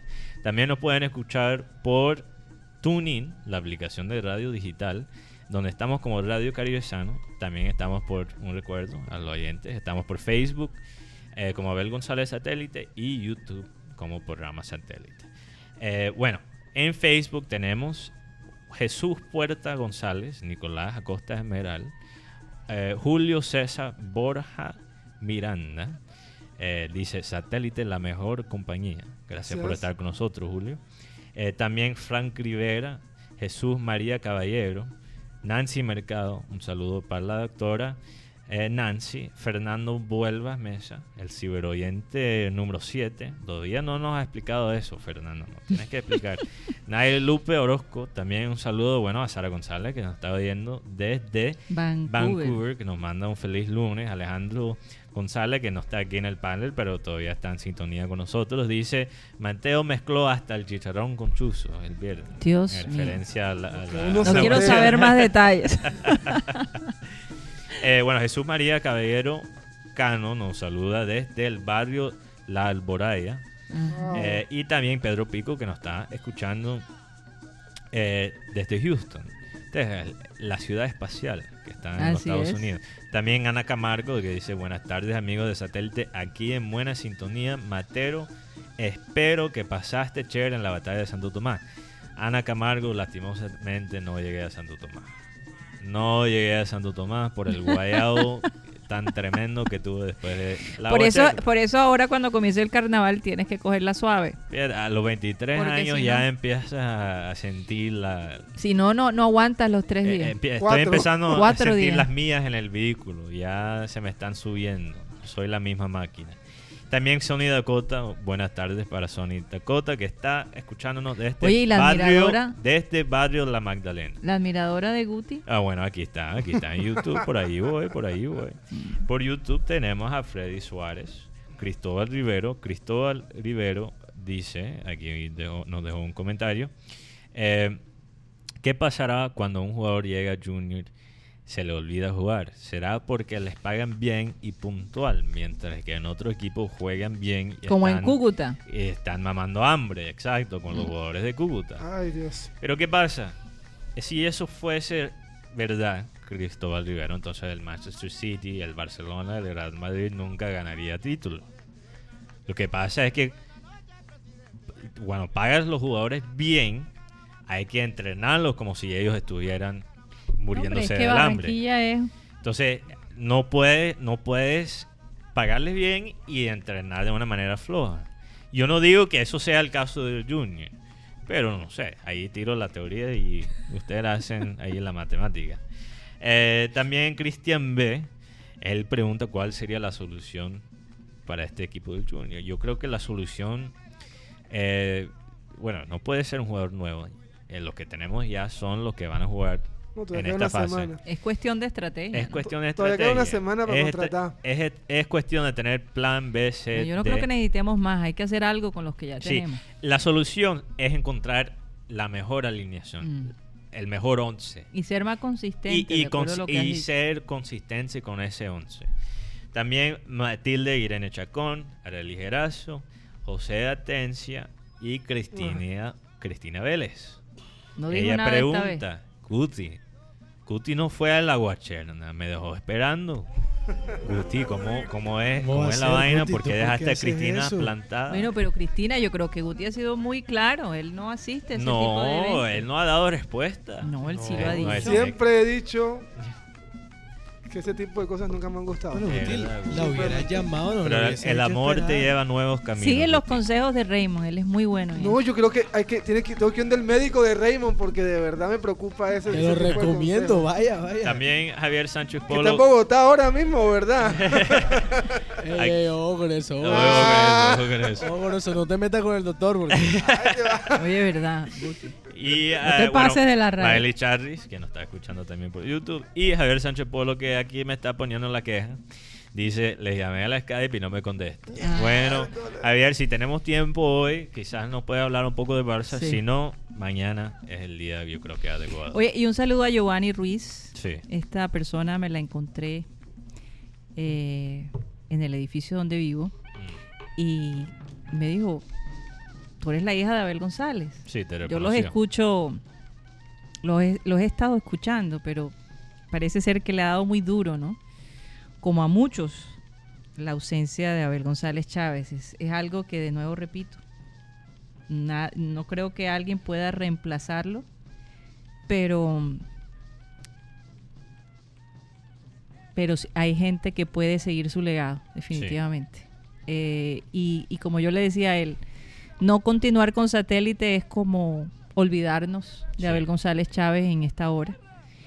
Y bueno, El mejor Eh, yo creo que homenaje sí es el mejor a. Abel González es no dejar que los micrófonos se apaguen, en mi opinión. Que no se Total. acabe el time. 100%. Que no se acabe el time. Bueno, y tenemos a la doctora Claudia, tengo entendido. al En aire. efecto, claro, sí. Sí, por aquí estoy. Oye, parece que estuvieras aquí a la vuelta. Qué sonido. De tan- verdad. Un sonido Qué bueno. Tan increíble. Increíble. Doctora Claudia, bueno. por estos días, eh, y vamos a manejar los dos temas, porque por estos días mucha gente se ha preguntado si sería capaz de serle infiel a su pareja en estos periodos de los carnavales. Sí. Eh, esa es una pregunta que todo el mundo se, se está haciendo. Y por otro lado, Bueno, tampoco es la pre- yo creo que la pregunta sea que, que si está bien ser infiel. La Sí. pregunta que yo he visto si está bien que, que tú dejes que tu pareja vaya a los Eh, bote una eventos de canita al Sí, aire. No, no, no, que vaya a, a- a los eventos de carnaval sin ti, si está bien. Por ejemplo, si tienes novia, que ella vaya a carnavalear con sus amigas. pues que eso no tiene sentido. Ah, Bueno, Bueno. es que eh, muy buenas tardes a todos en, en el panel. Lo que pasa es que todo depende del tipo de, de relación que tengamos, ¿cierto? Y que cuál es el grado de, de, de- De confianza. de pronto confianza, de pronto también qué tanto están acostumbrados a salir el uno sin el otro. Porque puede darse el caso que eh, el trabajo de uno sea un trabajo de pronto eh, que requiere que la persona trabaje los fines de semana, que, que sus días libres sean martes y miércoles, por ejemplo, y mientras los días libres de, de tu pareja son sábado y domingo. ¿Cómo hacer para lograr adaptarse a una persona que de pronto su ritmo de trabajo es diferente, pero que también le gusta hacer ciertas actividades de las que no se quiere privar, ¿no? mm. Entonces, eh, todo en, en- en la relación de pareja siempre llegamos al punto de las negociaciones, o sea, hasta qué punto hay cosas que podemos negociar y hay cosas que no podemos negociar con nuestra pareja. Porque Por ejemplo, ¿cuáles son las que no se pueden negociar? Bueno, hay, hay, hay sitios, hay lugares eh, en donde, por ejemplo, eh, son o solo para hombres o son lugares en donde hay hombres y mujeres, es mixto y de pronto tu pareja no se siente cómoda que vayas a un lugar en donde te puedan sacar a bailar, en donde puedas bailar con otra persona, pero hay, hay, hay, hay también está, eh, el, digamos, el- si, la pare- si la persona está dispuesta a bailar con alguien que no sea su pareja, ¿no? Eh, hasta qué punto eso se puede negociar o no. Eh, yo diría que lo no negociable y lo negociable depende de la pareja. Es decir, no podría ser yo eh, o, o un psicólogo o el terapeuta el que va a decir, mira, tú puedes negociar esto o no puedes negociar lo otro. Eh, eso depende del- de, de- de lo que con lo que cada uno se sienta bien, O sea, de cuáles son los valores de cada uno Lo y que- cuáles son. lo que a ti de pronto te sirve no le sirve a otra pareja. Exacto. Somos Exacto. individuales Lo en que- ese sentido. Lo que para mí puede estar bien, para Sí. el otro puede estar mal. Exacto. Entonces, sí.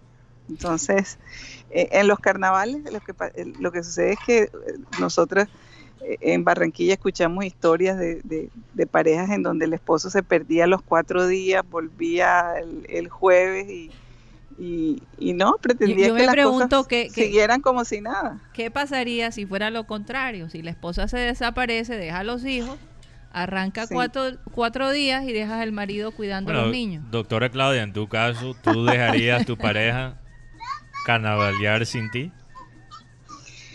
No, no creo que eso sería un, un- un acuerdo al Mm. que, al que llegaríamos porque, por ejemplo, hay, hay eventos del carnaval que, que nos gustan y hay eventos que ya no nos gustan.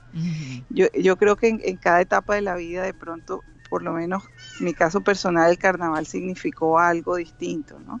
Mm. Eh, cuando estaba soltera eh, y, y tuve la oportunidad de participar era muy distinto a después cuando estaba casada, cuando durante eh, eh, ya que pasé de, de- de un estatus a otro de, en cuanto a soltería o no, eh, totalmente, los carnavales fueron totalmente diferentes. Sí. Sí. Ahora, Eh, una sí. pregunta, porque Pero las infidelidades eran las mismas. Eso sí. Las sí, claro, yo nunca vi, yo no lo viví, yo no lo Sí. viví, eh, eh, la verdad. Eh, porque la, la, cosa es cuando tú no logras negociar con tu pareja algo, ¿verdad? Entonces se puede dar el caso de que tú no estés de acuerdo que él salga, él sí quiere salir y a pesar de que tú no quieras, él sale. Entonces, ¿qué, qué pasa ahí en la relación, no? ¿Qué, qué, qué, qué, de qué tamaño es el conflicto? ¿El conflicto es al punto de una ruptura total? ¿O el conflicto es, bueno, está bien, te, te perdono, pero el otro año lo sigue haciendo, ¿no? Entonces... Yo, yo, e, conozco, yo conozco un grupo de gente, eh, especialmente gente que, que tiene de pronto posibilidades económicas, donde han llegado a un acuerdo con sus esposas y le han dicho, sí. les aceptan básicamente la amante. Déjame estos cuatro días a mí. Eh, sí, se la aceptan eh, mientras ella mantenga su posición y entonces la amante no ocupe su puesto. Sí. Eso, es, eso es algo que se ve que se, se, ve muchísimo aquí en la ciudad de Barranquilla. Hay algo que ocurre, y no solo con el canal, pero con cualquier vaina, que los, gustos, los gustos cambian a través del tiempo. Quizás, por ejemplo, tienes 10 años de ir a la guacharna con tu pareja y de pronto a tu pareja ya no le gusta. En, en eso, ¿cómo haces? Porque yo también eh, se vuelve un conflicto, porque si a ti todavía te gusta, estás dejando de hacer algo que a ti te gusta porque tu pareja ya no. Tu pareja cambió. Entonces, claro, yo creo que, yo creo que cada uno tendría que respetar el espacio de cada uno si, si realmente mm. se está guardando el respeto, la eh, digamos, un, un comportamiento adecuado en donde tú simplemente estás compartiendo con tus amigos, estás disfrutando de la música, del ambiente y no está llegando, digamos, a, a extremos como por ejemplo una infidelidad. ¿no? Entonces, ya eso, como, como les dije anteriormente, depende de, la confianza que haya, de los acuerdos que, existan, pero uno no puede pretender que la otra persona sea exactamente igual o haga exactamente lo que uno quiere hacer, ¿no? O lo que uno quiere que ella haga. Yo, eh, yo pienso que ya eh, las épocas han ido cambiando tanto, ¿no? Y cada quien. Y la mujer ya es mucho más independiente, afortunadamente. Pero, doctora, hay una, hay una cosa que por lo menos yo tengo muy clara, que es que los principios no son negociables. Claro. Y las costumbres pueden no cambiar. Son, los, principios, los principios no son negociables, pero. Pero como tú pero te como te digo, sí. Eh, totalmente. ¿cuáles son tus principios y cuáles son los míos? Yo no sé cuáles son tus principios y yo, por ejemplo, como terapeuta no podría decirte, bueno, eh, esto está mal para ti y esto está bien. Es decir, tus principios, de pronto tú como, como de pronto si tú practicas la religión musulmana, ¿verdad? En donde es aceptable tener eh, varias esposas. Depende de qué tipo de, musulmán eres. Lo digo porque, bueno, muchas veces en la, en la religión, donde uno, encuentra muchos, muchos choques porque, yo le digo, por ejemplo, no, la Biblia dice que tal cosa, le dije, la Biblia tiene tres, dos bases, que es en qué momento se escribió la Biblia, a qué región, pero hay unos principios en la Biblia que son neutrales. no se negocian. Mira, aquí Cristian Ben, que yo mm. digo, Cristian Ben es un bandido. Siempre está dejando ahí unos comentarios necios. Él dice aquí, pues, pues, si ella sale con su familia o amigos en carnavales a rumbear, lo más lógico es que yo haga lo mismo. Obviamente, obviamente. Es que no puede ser lo ancho para ellos y lo angosto para uno. Sí, depende de lo que cada uno le guste, ¿no? yo creo que tus, tus, tus ah, derechos terminan donde empiezan los derechos del otro, ¿no? Mm. Y siempre y cuando así sea una persona que no crea en, Dios, que no lea la Biblia, que no se sigue por, por los principios bíblicos, en fin, eh, pero es una persona que se respete a sí misma y respete a los demás, yo creo que eh, y tenga unos, unos valores en donde prime sobre todo el, bien ajeno, ¿no? Eh, hacerle el bien al prójimo. Conozco personas que son ateas, dicen ser ateas, que no tienen ningún tipo de creencia religiosa, pero son excelentes seres humanos. ¿no? Entonces, entonces cada quien tiene su código de, valores, de principios, y siempre y cuando tu pareja no te digamos, no, se me escapa la palabra, pero no vulnere esos principios, pues yo creo que estamos bien. Eh, no hay conflicto. Conflicto es, cuando empezamos a vulnerar, a vulnerar nuestros principios, ¿no? O dejamos que vulneren nuestros principios. Hoy en día no hay nada oculto en este mundo. Cualquier cosa que tú hagas Ujú. tarde o temprano, fulanito te vio, te tomó una Sí. foto, se regó por las redes Sobre sociales. todo cuando estamos en ciudades pequeñas. Todavía Barranquilla no se puede decir que es una que se escapa. Eh, sí, Que te una puedes ciudad donde esconder no y es que nadie te va a que ver. te encuentres. que te encuentres o que los amigos o que un conocido o que o que te tomen una foto y sales en las redes sociales y no tienes ni idea que te estaban fil- que te Tú sabes de lo que me acuerdo de las escenas de del doctor eh, el, el de Betty la fea cuando Sí. se llevaba a Betty se llevaba a Betty siempre a los a los lugares esos de poca reputación para Sí. que no lo vieran a, Oye, a- oye. esos lugares tenebrosos tenebroso Tenebroso. oscuro oscuro Pero- que pero nadie te tam- puede ver También es chistoso, pero porque no solo para la gente que esté aquí en Barranquilla, pero también la gente que está afuera está bien conectado a lo que pasa en la ciudad. Sí, Por ejemplo, hasta nuestro amigo Tony Avendaño me vio los Avendaño pantalones, sabe todo me vio con pantalones blancos y ya Aquí te reconocen así sea que sea tu primer carnaval. Eso Ah, no tiene nada que ver. exacto, Aquí exacto. todos somos vecinos. Aquí nos conocemos todo el mundo con todo el mundo. Exacto. Bueno, Exacto. yo creo que eso es. cada vez se ha ido perdiendo. Eh, Aquí Joan últimamente, Nieto tiene una respuesta. ajá, Eh, la novia de uno puede salir sin problema a carnavalear con sus amigos. No debe haber ningún problema con eso. Mi esposa no puede porque ya no somos novios. ah, o Ah, pero yo no sabía-. Joan es casado. Parece que está. Ah, Joan. Ah, ya. Joan es casado. es que él tiene, tiene, Él ¿cómo es es? mataño. Es mataño. Aquí hay muchos mataños en programas Sí, satélite. Mientras que yo tengo cara de viejo, parece, porque. no Mateo para nada De pronto Alguien me, espíritu. me dijo 29. Fíjate. ¿Cómo va a ser? Qué- bueno, qué debe ser por la manera como tú hablas. Puede ser. Puede ser. Oh, Muy joda, y profundo. Tox un 24. en todo caso yo Imagínate esa recuerdo vaina. Y casi me arruina la noche.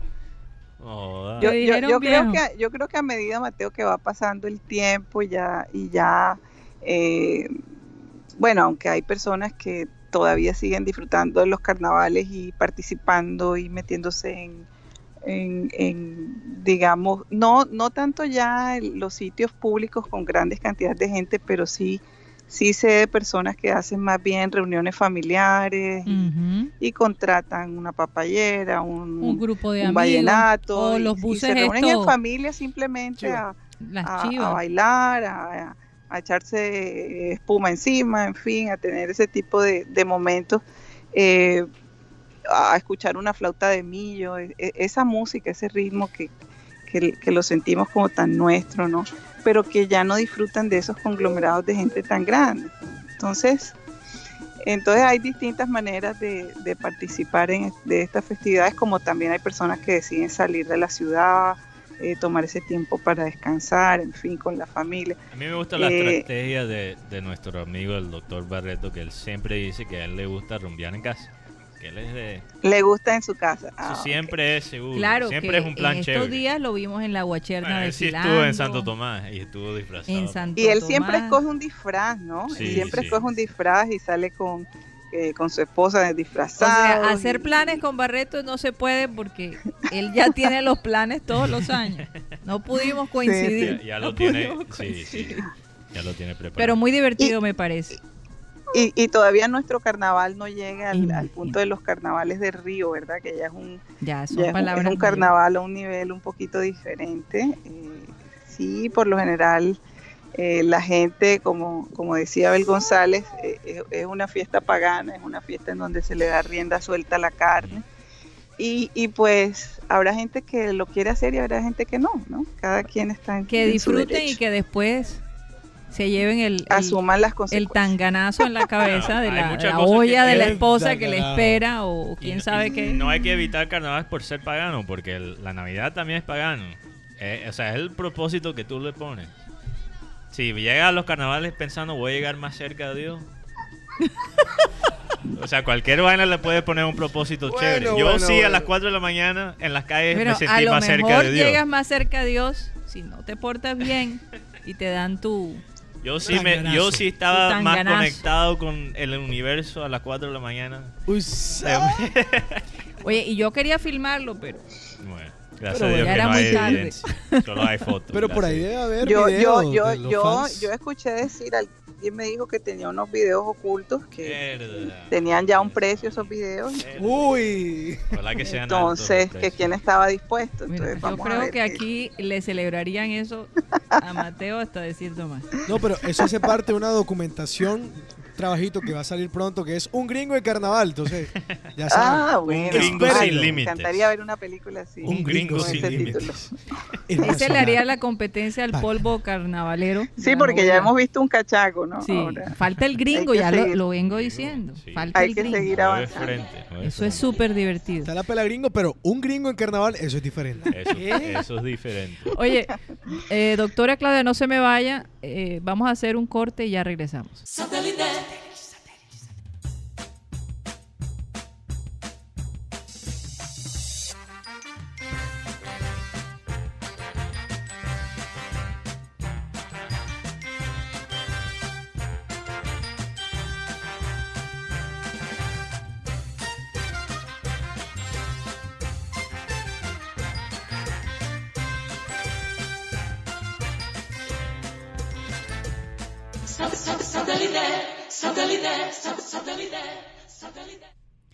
Bueno, ya estamos de vuelta con ustedes.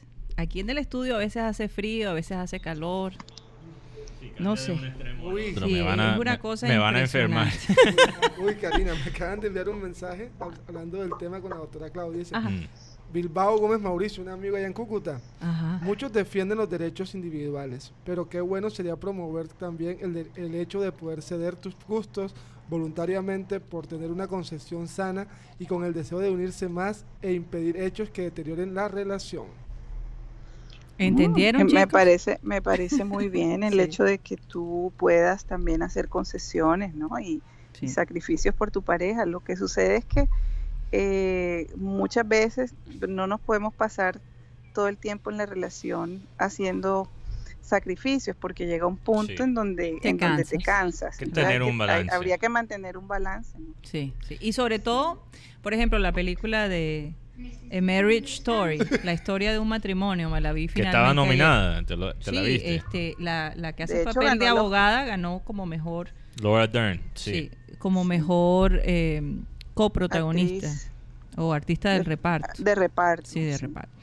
Pero eh, en esta relación el problema era que los sueños eran solo de él Mm. y él no le dio Sí. importancia A, la sueñ- a los deseos de ella. los deseos de ella. Y a pesar que ella lo amaba, pues no pudo haber conciliación. O sea, no pones tu pareja en la posición en que él o ella tenga que escoger entre sus sueños Y tú. y tú. O sea, Así es. o sea, eso es, eso es una relación egoísta. Total. Sí. Total. Claro. total. Porque ¿qué pasa? De, del- del- las dos opciones pierdes. Porque si ella o él se queda contigo, después también hay los resentimientos que ellos dejaron su sueño por ti. Las frustraciones. La frustración. Y si ellos se vayan, ellos van a cumplir sus sueños sin ti.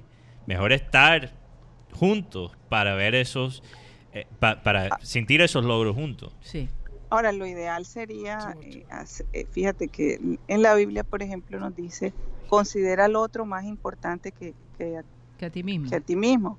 Mm. Pero si ambos de verdad consideraran al otro más importante, eso sería lo ideal, porque al considerarte yo más importante estoy eh, cediendo y tú también estás cediendo, porque me consideras más importante. Entonces, si pudiéramos hacer eso de ida y vuelta, sería lo ideal, ¿no? Pero el ser humano siempre, de todas maneras, nosotros tenemos una franja en donde a veces nos cuesta hacer eso, ¿no? Y, Sí, y- nos cuesta trabajo. Y entonces, Oye, por pero esto, si, si lográramos tener ese balance. el día de ayer, Claudia, yo no sé si tú te acuerdas de Dejémonos de Vaina. Me imagino Sí, que sí, porque yo recuerdo que ese programa nos lo veíamos, lo esperábamos para verlo, que era Sí, tan sí, sí. chistoso. Bueno, el Sí. actor Carlos de la Fuente, el que hacía el papel de eh, Juan Ramón Vargas, mejor conocido como. Puchis, murió Sí, en- sí. anoche. Murió anoche. Ah, wow. Parece que padecía de una enfermedad ya por 10 años que le- lo tenía casi que inmóvil. Entonces finalmente falleció y bueno, pues la gente ha estado Ya él debía estar como en los 70, ¿no? tal sus vez un, 70 sí, años. tal vez un poquito más. Sí. Pero recuerdo pues las historias tan cómicas de esta familia. Sí, Eh, sí, todos los líos que se metían. Eh, Sí, eh, increíble. y- increíble que este programa convocaba a la familia completa a verlo, porque todo el mundo se sentía de alguna manera este, identificado con un personaje. ¿Verdad? Sí, los sí, sí. problemas de las parejas, entre los hijos, las maldades que hacía el uno con el otro, en fin. Ramoncito, el hijo, el hijo. El hijo, o Sí, sea, hab- habían Y, y cómo van cambiando la- Era como las nueve de las la noche los domingos. familiares, ¿no? Sí. A medida que pasa el tiempo y las nuevas generaciones vienen trayendo eh, nuevas cosas, Nuevos personajes. elementos que entran a la vida a la vida cotidiana, ¿no? Yo me acuerdo de del personaje del costeño, al que lo Sí, sí, ponían claro. siempre como el, el propio gorrero, el que Sí, comía la ¿cómo era que se llamaba comida, el que, algo. sí, que siempre Eh, pedía el favor, que sacaba provecho de las cosas. Era una, bueno, tú, lo pon- tú te pones a analizar hoy en día y es precisamente como a veces algunos cachacos ven a los costeños. 14 Pero eso ya ha ido Fíjate, cambiando. pero todavía sigue. Fíjate que nuestro amigo Edgar Vitorino, el que hizo papel del pibe, que estuvo con nosotros hace poquito, se tuvo que ir de Colombia para buscar Nuevas eh, oportunidades nuevos oportunidades, papeles. nuevos porque- Y papeles que, que, lo no eran desencasillaron, Sí, exacto, el papel porque- típico del costeño. Exacto, Sí, se- sí. siempre le querían Ahora, les poner voy a ahí decir algo. de Hay- papel de corroncho. le- Hay siempre. muchos actores costeños que ellos neutralizan su, su acento Claro, y están en protagónicos de varias novelas ahora mismo. Pero, claro. pero claro. también hay muchos costeños que exageran el, el hablado. Sí, claro. Por Para ejemplo, conseguir hay una novela que yo, que también me estoy viendo porque es muy bonita. Tiene una- Otra. Ah, ¿cómo se llama? Para quererte. Es Ajá. una historia muy... Un chico como, Es que como Mateo. acuérdate que, que Guti es novelero. Pero ese es el que es costeño, el, el, el- el actor. No, es- es una de ellas. Es la, es la, pero hace un costeño de esos bien... pare- no parece costeño Arrebatado. puro. Pero Guti, ¿tú crees que eso es culpa de, de la actriz? Acuérdate que, que Edgar Vitorino nos dijo que cuando él hacía estos papeles de, de costeño, él hablaba con acento normal y el director que típicamente Pero habla era- como costeño. eh, y- que típicamente era un Y- cachaco y a- que le y- decía, y- habla y como a- y a costeño. nuestro Pero, amigo Fernando Perea. Fernando también le Pérez fue- pasó lo también dijo eso. También le esa pasó lo mismo. Pero mira que hay Que algo que... mira, esos papeles en esas novelas hacen lo mismo que Valenciano. Ay, Dios. Muestran al costeño como el cachaco lo quiere ver. Valenciano. Ya. Valenciano. Exacto. Oye, hablando de eso, hoy Totalmente. estaba viendo un programa Mm. De Win con tres señores que parecían como que, no sé. Sin nombrarlo, sin decir nombre. Sí, no, no los voy a mencionar, pero qué charla tan aburrida, oye. Tres señores. Y hay un costeño en ese Casi hay un me duerme. Hay ese un costeño en ese grupo. que, No que se ve bastante, se ve bastante del interior, porque se viste así. Costeño. No, Pero y, y baja, baja energía. Como, Imagínate. como si le- la revolución la tuviera en, en cámara lenta. Hasta las peleas cachacas son, Qué cosa son tan aburridas. Me, está, me está quitando la frase, Hoy Guti. te la- hoy te- hoy tenía- pero mira que Oh, hasta la pelea con, con Vicky Dávila y Has- ¿cómo se llamaba? Hassan Nazar. Hassan Nazar. Hassan Hassan Nazar, Nazar. hasta eso me daba sueño. Pero ¿sabes Eres qué? un lagarto. Y habla- hablando de eso, hubo una es un persona muy importante en el periodismo colombiano como Mm. María Patricia Yaniot. Ángela Patricia. Ángela Ángela Patricia. Patricia dijo, Vicky, eso no se hace. No, y- Ella y pidió disculpas, pidió disculpas entre comillas. pero peló el cobre la mujer. Pidió disculpas y e- hizo excusas. No, y, y, Sí, y sa- claro. y sa- y enseguida dice, tengo una entrevista con Merlano. Sí, O o sea- sea, todo es... Todo eso es eh, programado. Siempre hay que dudar de, de los periodistas que No, solo te- hacen las cosas para llamar Mateo la te atención. decía que la, un Ella siempre ha sido muy la novela que me estaba vi- me estoy viendo porque me, me impactó mucho el, el- la trama. Sí. Es ese muchacho que tenía todo, todo en la vida. Pero un día se juntó con un, otro- con un, un amigo y el amigo lo dejó en la ruina. Oye, ah, y tú sí, dijiste ya sé que... de cuál me estás Y, hablando. y Oye, aparece... pero me estás echando una puya. no, y cuidado. aparece... Una hija. Eh, es el me una estás echando wow. puya con, a Tox. No, nada. Tox no. es ese amigo que me va a llevar a, a la ruina. es lo que estás no me diciendo. estoy Guti. metiendo con- Oye, No, oye, muchacho. Esos son palabras mayores, Guti. Ya, por favor, Mateo, nada es personal, todo es radial. Eres de Guti. Esa, esa novela es interesante. Es un Sí. poco chistosa también. Oigan, no sé si saben, y esto es un cambio así, pero De frente. La... sí, sí, sí, bastante fuerte. Pero Jeff Bezos, Sí, el, uno de los hombres más ricos, ¿no? fundador de Amazon. del mundo, fundador del Amazon, de Amazon, acaba de comprar una casa en 165 millones en Beverly Hills, en Los Ángeles. Imagínense que esta casa, o sea, 165 millones de dólares. Esta casa era, eh, fue construida en 1930 por Jack Warner, el cofundador de la empresa Warner Brothers. Entonces imagínense que la casa tiene 3.600 pies cuadrados, tiene cancha de golf, Está pequeña. tiene básicamente una gasolinera exclusiva para él. Eh, canchas de tenis, piscina, o sea, es un club social completo el hombre. Pero imagínense es, ese tamaño en Beverly Hills, que el terreno allí es supremamente costoso y escaso, Mm, ¿no? Conseguir un terreno de esos hoy en día ya es casi imposible. sí.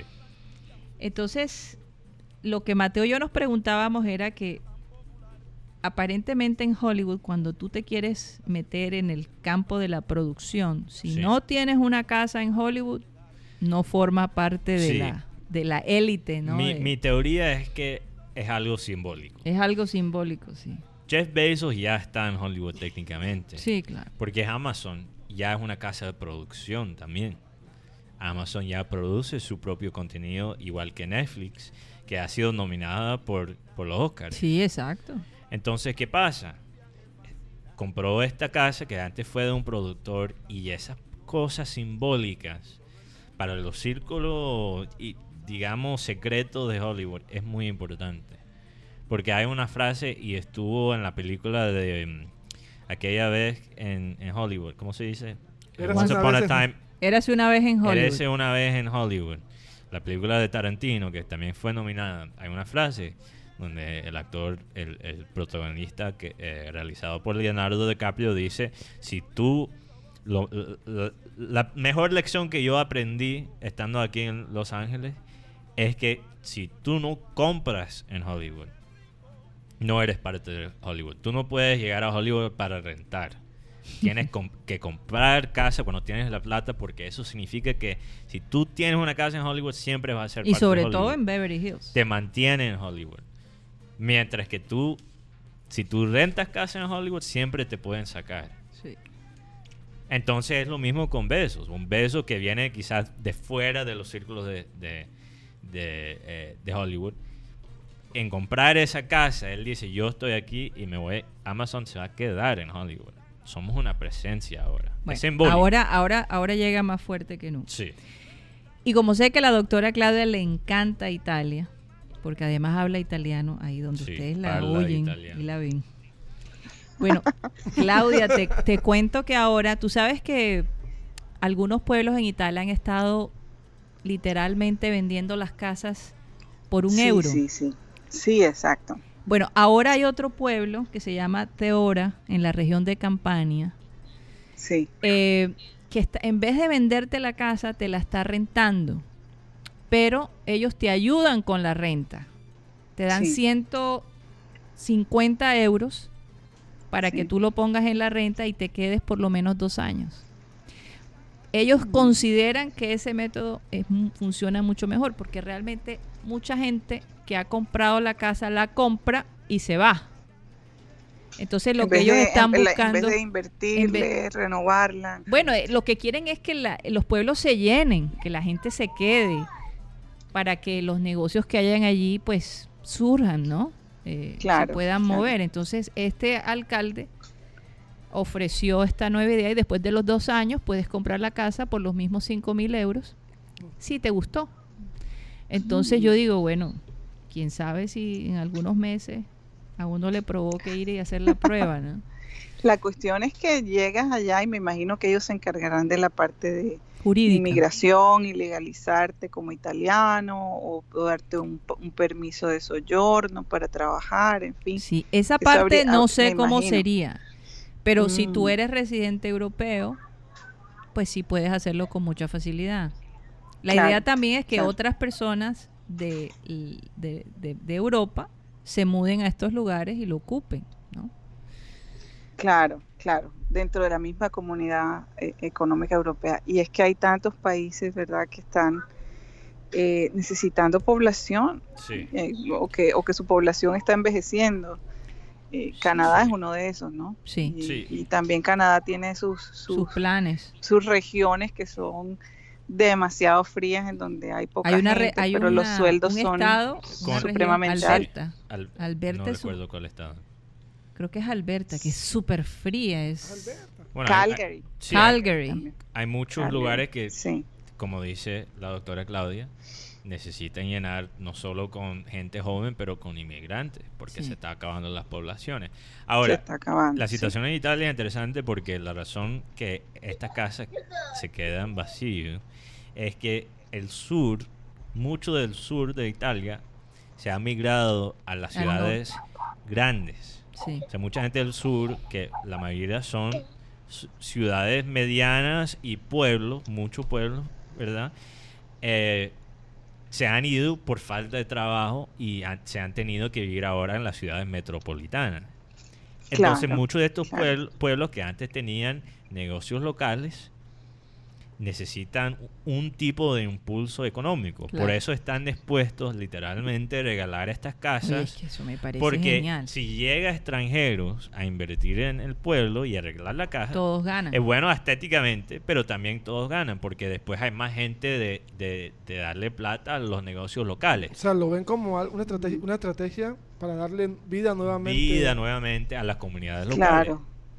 Sí, que yo no sé si eso Qué- se podría hacer bueno. aquí en los pueblos de... Bueno, ¿cuál, ¿cuál sería un, un lugar aquí en la costa donde se podría quizás regalar casas que hay cosas exóticas o Bueno? Aracataca, por ejemplo. Aracataca. Bueno, fíjate, Aracataca. Santo Tomás. Santo Tomás. Fíjate que Aracataca eh, tiene prestigio fuera de Colombia por ser- por tener esa alineación con, con Gabo. El Banco Magdalena. Así Sí. es. Así Baranoa, nosotros Baranoa. estuvimos en Baranoa y nos pareció tan bonito, hace frío. O pueblos cerca de la Sierra Nevada que están Campo de la Cruz, sí, Campo de la Cora. Campos de la Cruz. Campo de la. Usiacurí es bellísimo Sí, también. Yo O sea, que se, podría hacer. usar la misma estrategia. Yo Y creo en- que sí. Y, y eso en- cambiaría esos pueblos. En la, Guaj- en la Guajira Uf, hay un el Cabo de la Mayapo, Vela. Cabo de la Vela. Porque, porque eh, eh, lo uno pues conlleva a, a que la economía mejore y entonces haya más dinero a la vez también para, para ofrecer este tipo de planes, ¿no? Pero Sí. No, y lo que pasa es Eh. que la mayoría de los pueblos que están cerca a la playa ya están superpoblados, por lo menos en Sí. Italia. Entonces, la mayoría de estos pueblos que están haciendo estas promociones son los pueblos que están más que todo en las Más en el interior. Sí, en el Mira, interior. y yo te voy a decir una vaina. Hasta la vaina más puerca se puede volver, se puede volver un lujo si tienes un, una estrategia de marketing, un plan, un ¿cierto? plan así bueno. Sí. Porque los Sí, ricos la, no son la- la vaina más puerca. Yo la vaina más puerca, la vaina más... estoy tratando de entender esa O sea, no, no, no, es que... De- La vaina más más fea. La, la más gente la, la gente la gente piensa que la gente piensa que los ricos todos son inteligentes no es, no es verdad. Los ricos son muy a veces predecibles. Si hay una vaina que tú lo vendes como algo de lujo un escape natural exótico no sé qué vaina ellos ellos pagan la plata para hacerlo No, y sobre todo los gringos. Imagínate los tú gringos. vender este casas en Aracataca donde nació Gabriel García Márquez. No, ¿Tú te eso imaginas eso a nivel internacional? ¿Cómo se escucharía? Vente a vivir 100 años de soledad. Ahí está la frase. Cualquier persona que está escuchando que la quiere robar y. Ajá, Como estamos en época de... Yo aquí en Satélite le regalamos ahí Frase, ideas de oye, hoy negocio. dijiste, ¿cuál fue la frase que dijiste hoy que nos pareció Ah, muy espera, eso va a ser apropiada? el título. Tampoco me quiero. No, ah, no, bueno, no, no, no, lo vamos a decir, no lo vamos a decir. ¿Sabes, Mateo? Ahora, ahora que dijiste puerca, me, me hiciste acordar a una compañera que es de eh, favor. Montería. Ey, ey. Y normalmente a, la, a los mototaxistas ya se le dicen la, la, la puerca, la, la, la- la puerca. Ya le dice, voy a coger puerca. Ya, Y dice que normalmente ahí a coger mototaxi o puerca es mejor que andar en bus. No les lo, gusta lo que coger quería bus. hacer es puerco, no puerco. Ah. Puerco. La vaina más puerco. No, pero No, es sería- puerca. No, se dice puerco. puerca. Sería puerca. Puerca. Pero no tenía puerca. nada que ver con los taxis, por favor, que los taxistas no se ofendan. No, no se No, ofendan. no, no, no. tiene nada que ver, No, no. ni por ahí. La puerca- la No, si- pero si es que se nos- refieren a sí. los buses, que muchas veces, Sí. pues, tú por lo menos en estas mototaxis estás con una o dos personas, pero ya hemos visto que a veces atracan en los buses, hay Eh, una serie Pero de, es que los de gringos le gusta meterse en la tierra y hacer vainas locas. cada rato tú estás viendo, si tú vas a Santa Marta, ves uno, hay unos gringos endrogados. Sierra Nevada. Cinco días sin bañarse y, y, y Duermen en la playa. Bueno, ya no tremendo pueden cara hacer de eso. loco y, y te aseguro si miras la cuenta de banco de esos, esos mismos gringos. Algo hay. Bueno, por lo menos hay. al cambio, al cambio es bastante. Bueno, claro. Porque el Pero dólar está que- fuerte. Aquí Javier Sánchez Polo eh, nos ayuda con la región de Canadá que es el Yukon, que es bastante Ah, sí, vacía. también. Sí, sí. Uf, wow. Es bastante frío. Oigan, y no sé si, si se enteraron, pero ya hay un colombiano en el crucero este de Japón, De que está encallado porque por la ya hay 90 personas contagiadas, confirmadas. 90 y algo Mm, por el coronavirus. Y eso es una de las desventajas que tienen los cruceros. ¿ah? sí. Que donde caiga una persona, eso se riega, no hay manera de escaparte. Oye, hay que tomar apuestas de qué región es el colombiano. Hay que, Tú sabes que yo por- pienso que es de, de Antioquia. Antioquia. Sí. Es ¿Qué tal que sea es costeño? que, bueno, mira, los, los paisas y los barranquilleros bar- Están en todos están lados. en todas partes. Sí. Noso- Eso es algo que tenemos en común con los paisas, que estamos en, En todas partes. Eso es verdad. Podría ser un barranquillero, no sé, vamos a ver. Ay Dios. Como la no. verdolaga. Estamos regados como la verdolaga. Pero ya confirmaron con Sí. el con la embajada en, en Tokio y que por cierto yo te digo algo cuando nosotros vivimos lo del terremoto la embajada de Colombia se comunicó mucho más rápido que la embajada de Estados Unidos. Fíjate.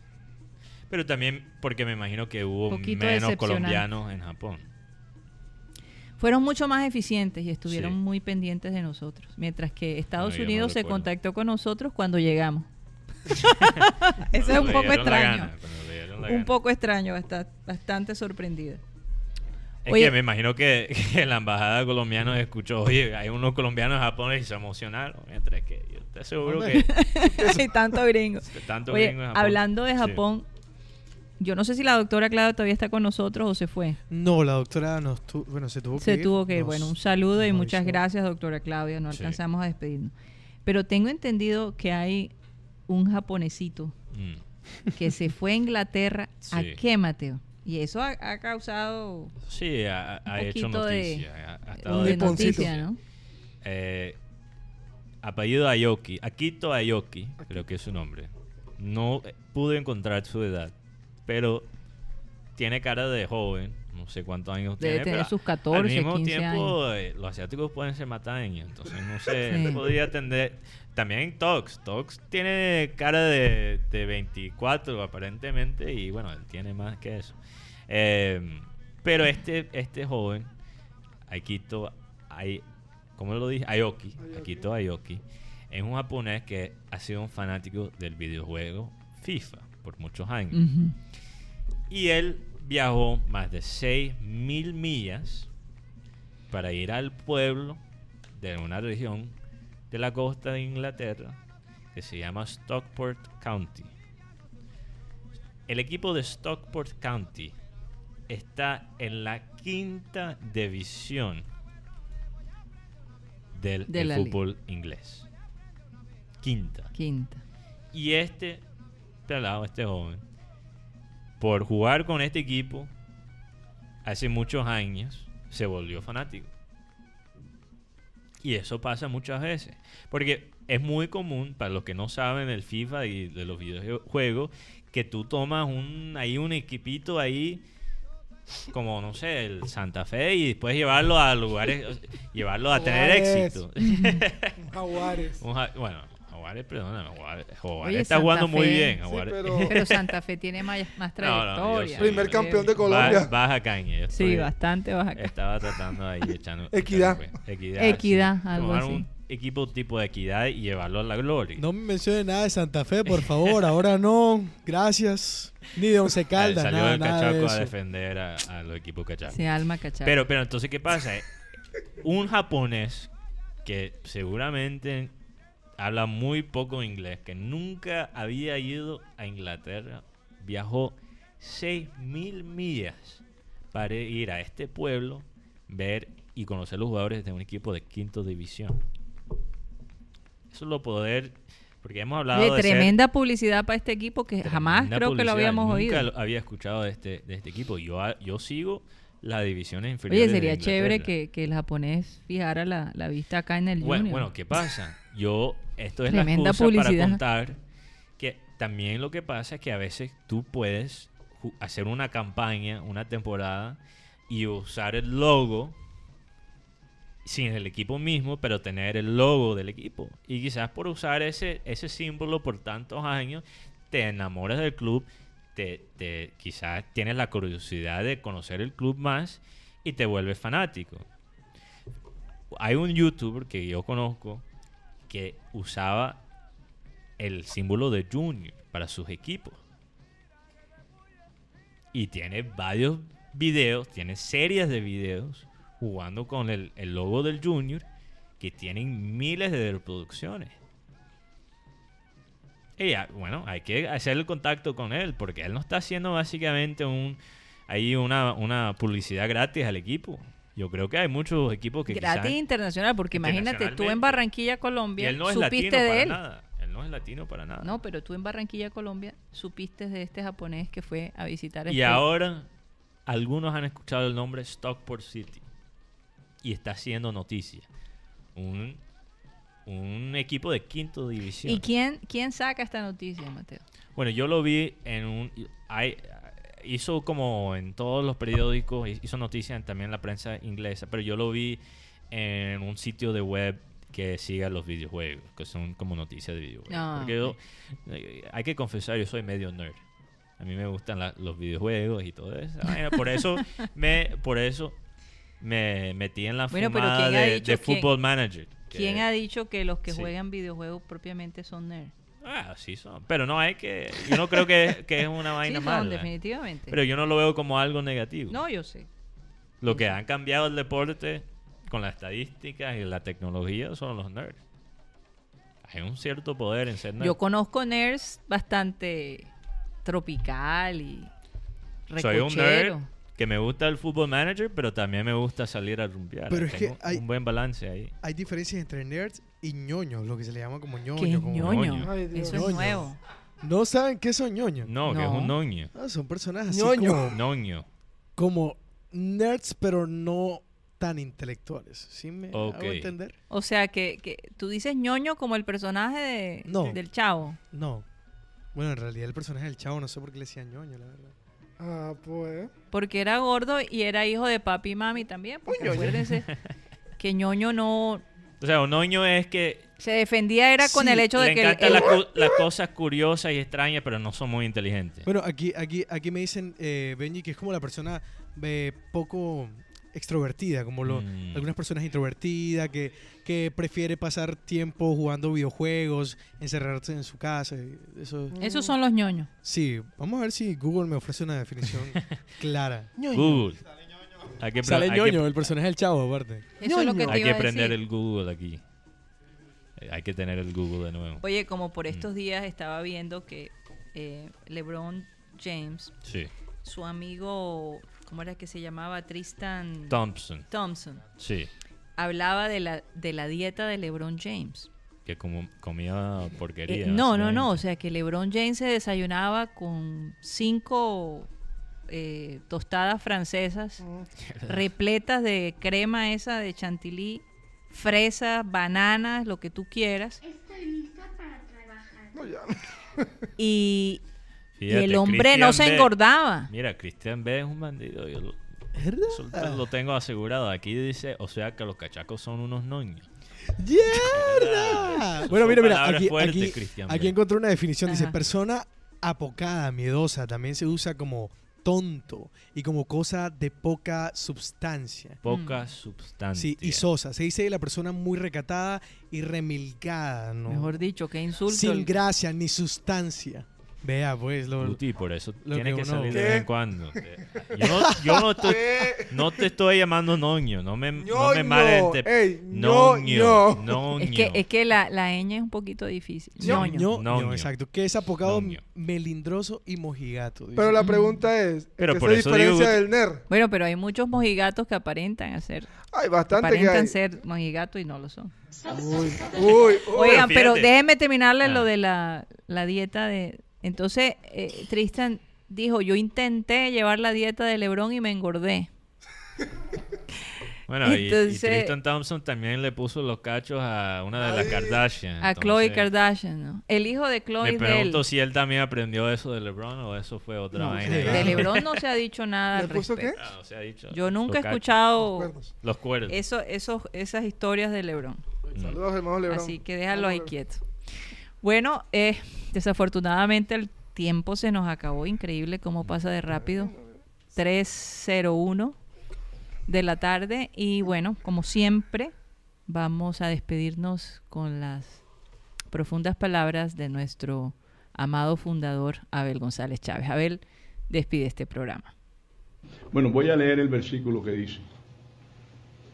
Y dijo, de cierto os digo que si no os volvéis y os hacéis como niños, no entraréis en el reino de los cielos. Así que cualquiera que se humille como este niño, ese es el mayor en el reino de los cielos. Y cualquiera que reciba en mi nombre a un niño como a este, y a mí me recibe, y a mí me recibe. Es decir, que repito esta última parte, y cualquiera que recibe en mi nombre a un niño como este, a mí me recibe. O sea, a mí, a Dios. Cuando uno pierde esa capacidad, esa inocencia, cuando ya nada le dice nada, cuando ya uno todo lo, lo ve con desconfianza, ya. No dejes que muera ese niño, mantén un hobby. Por ejemplo, juega boloñita. Ponte a jugar chiquita de vez en cuando. Tres, cinco Pero minutos. no pierdas el niño que debes llevar dentro siempre.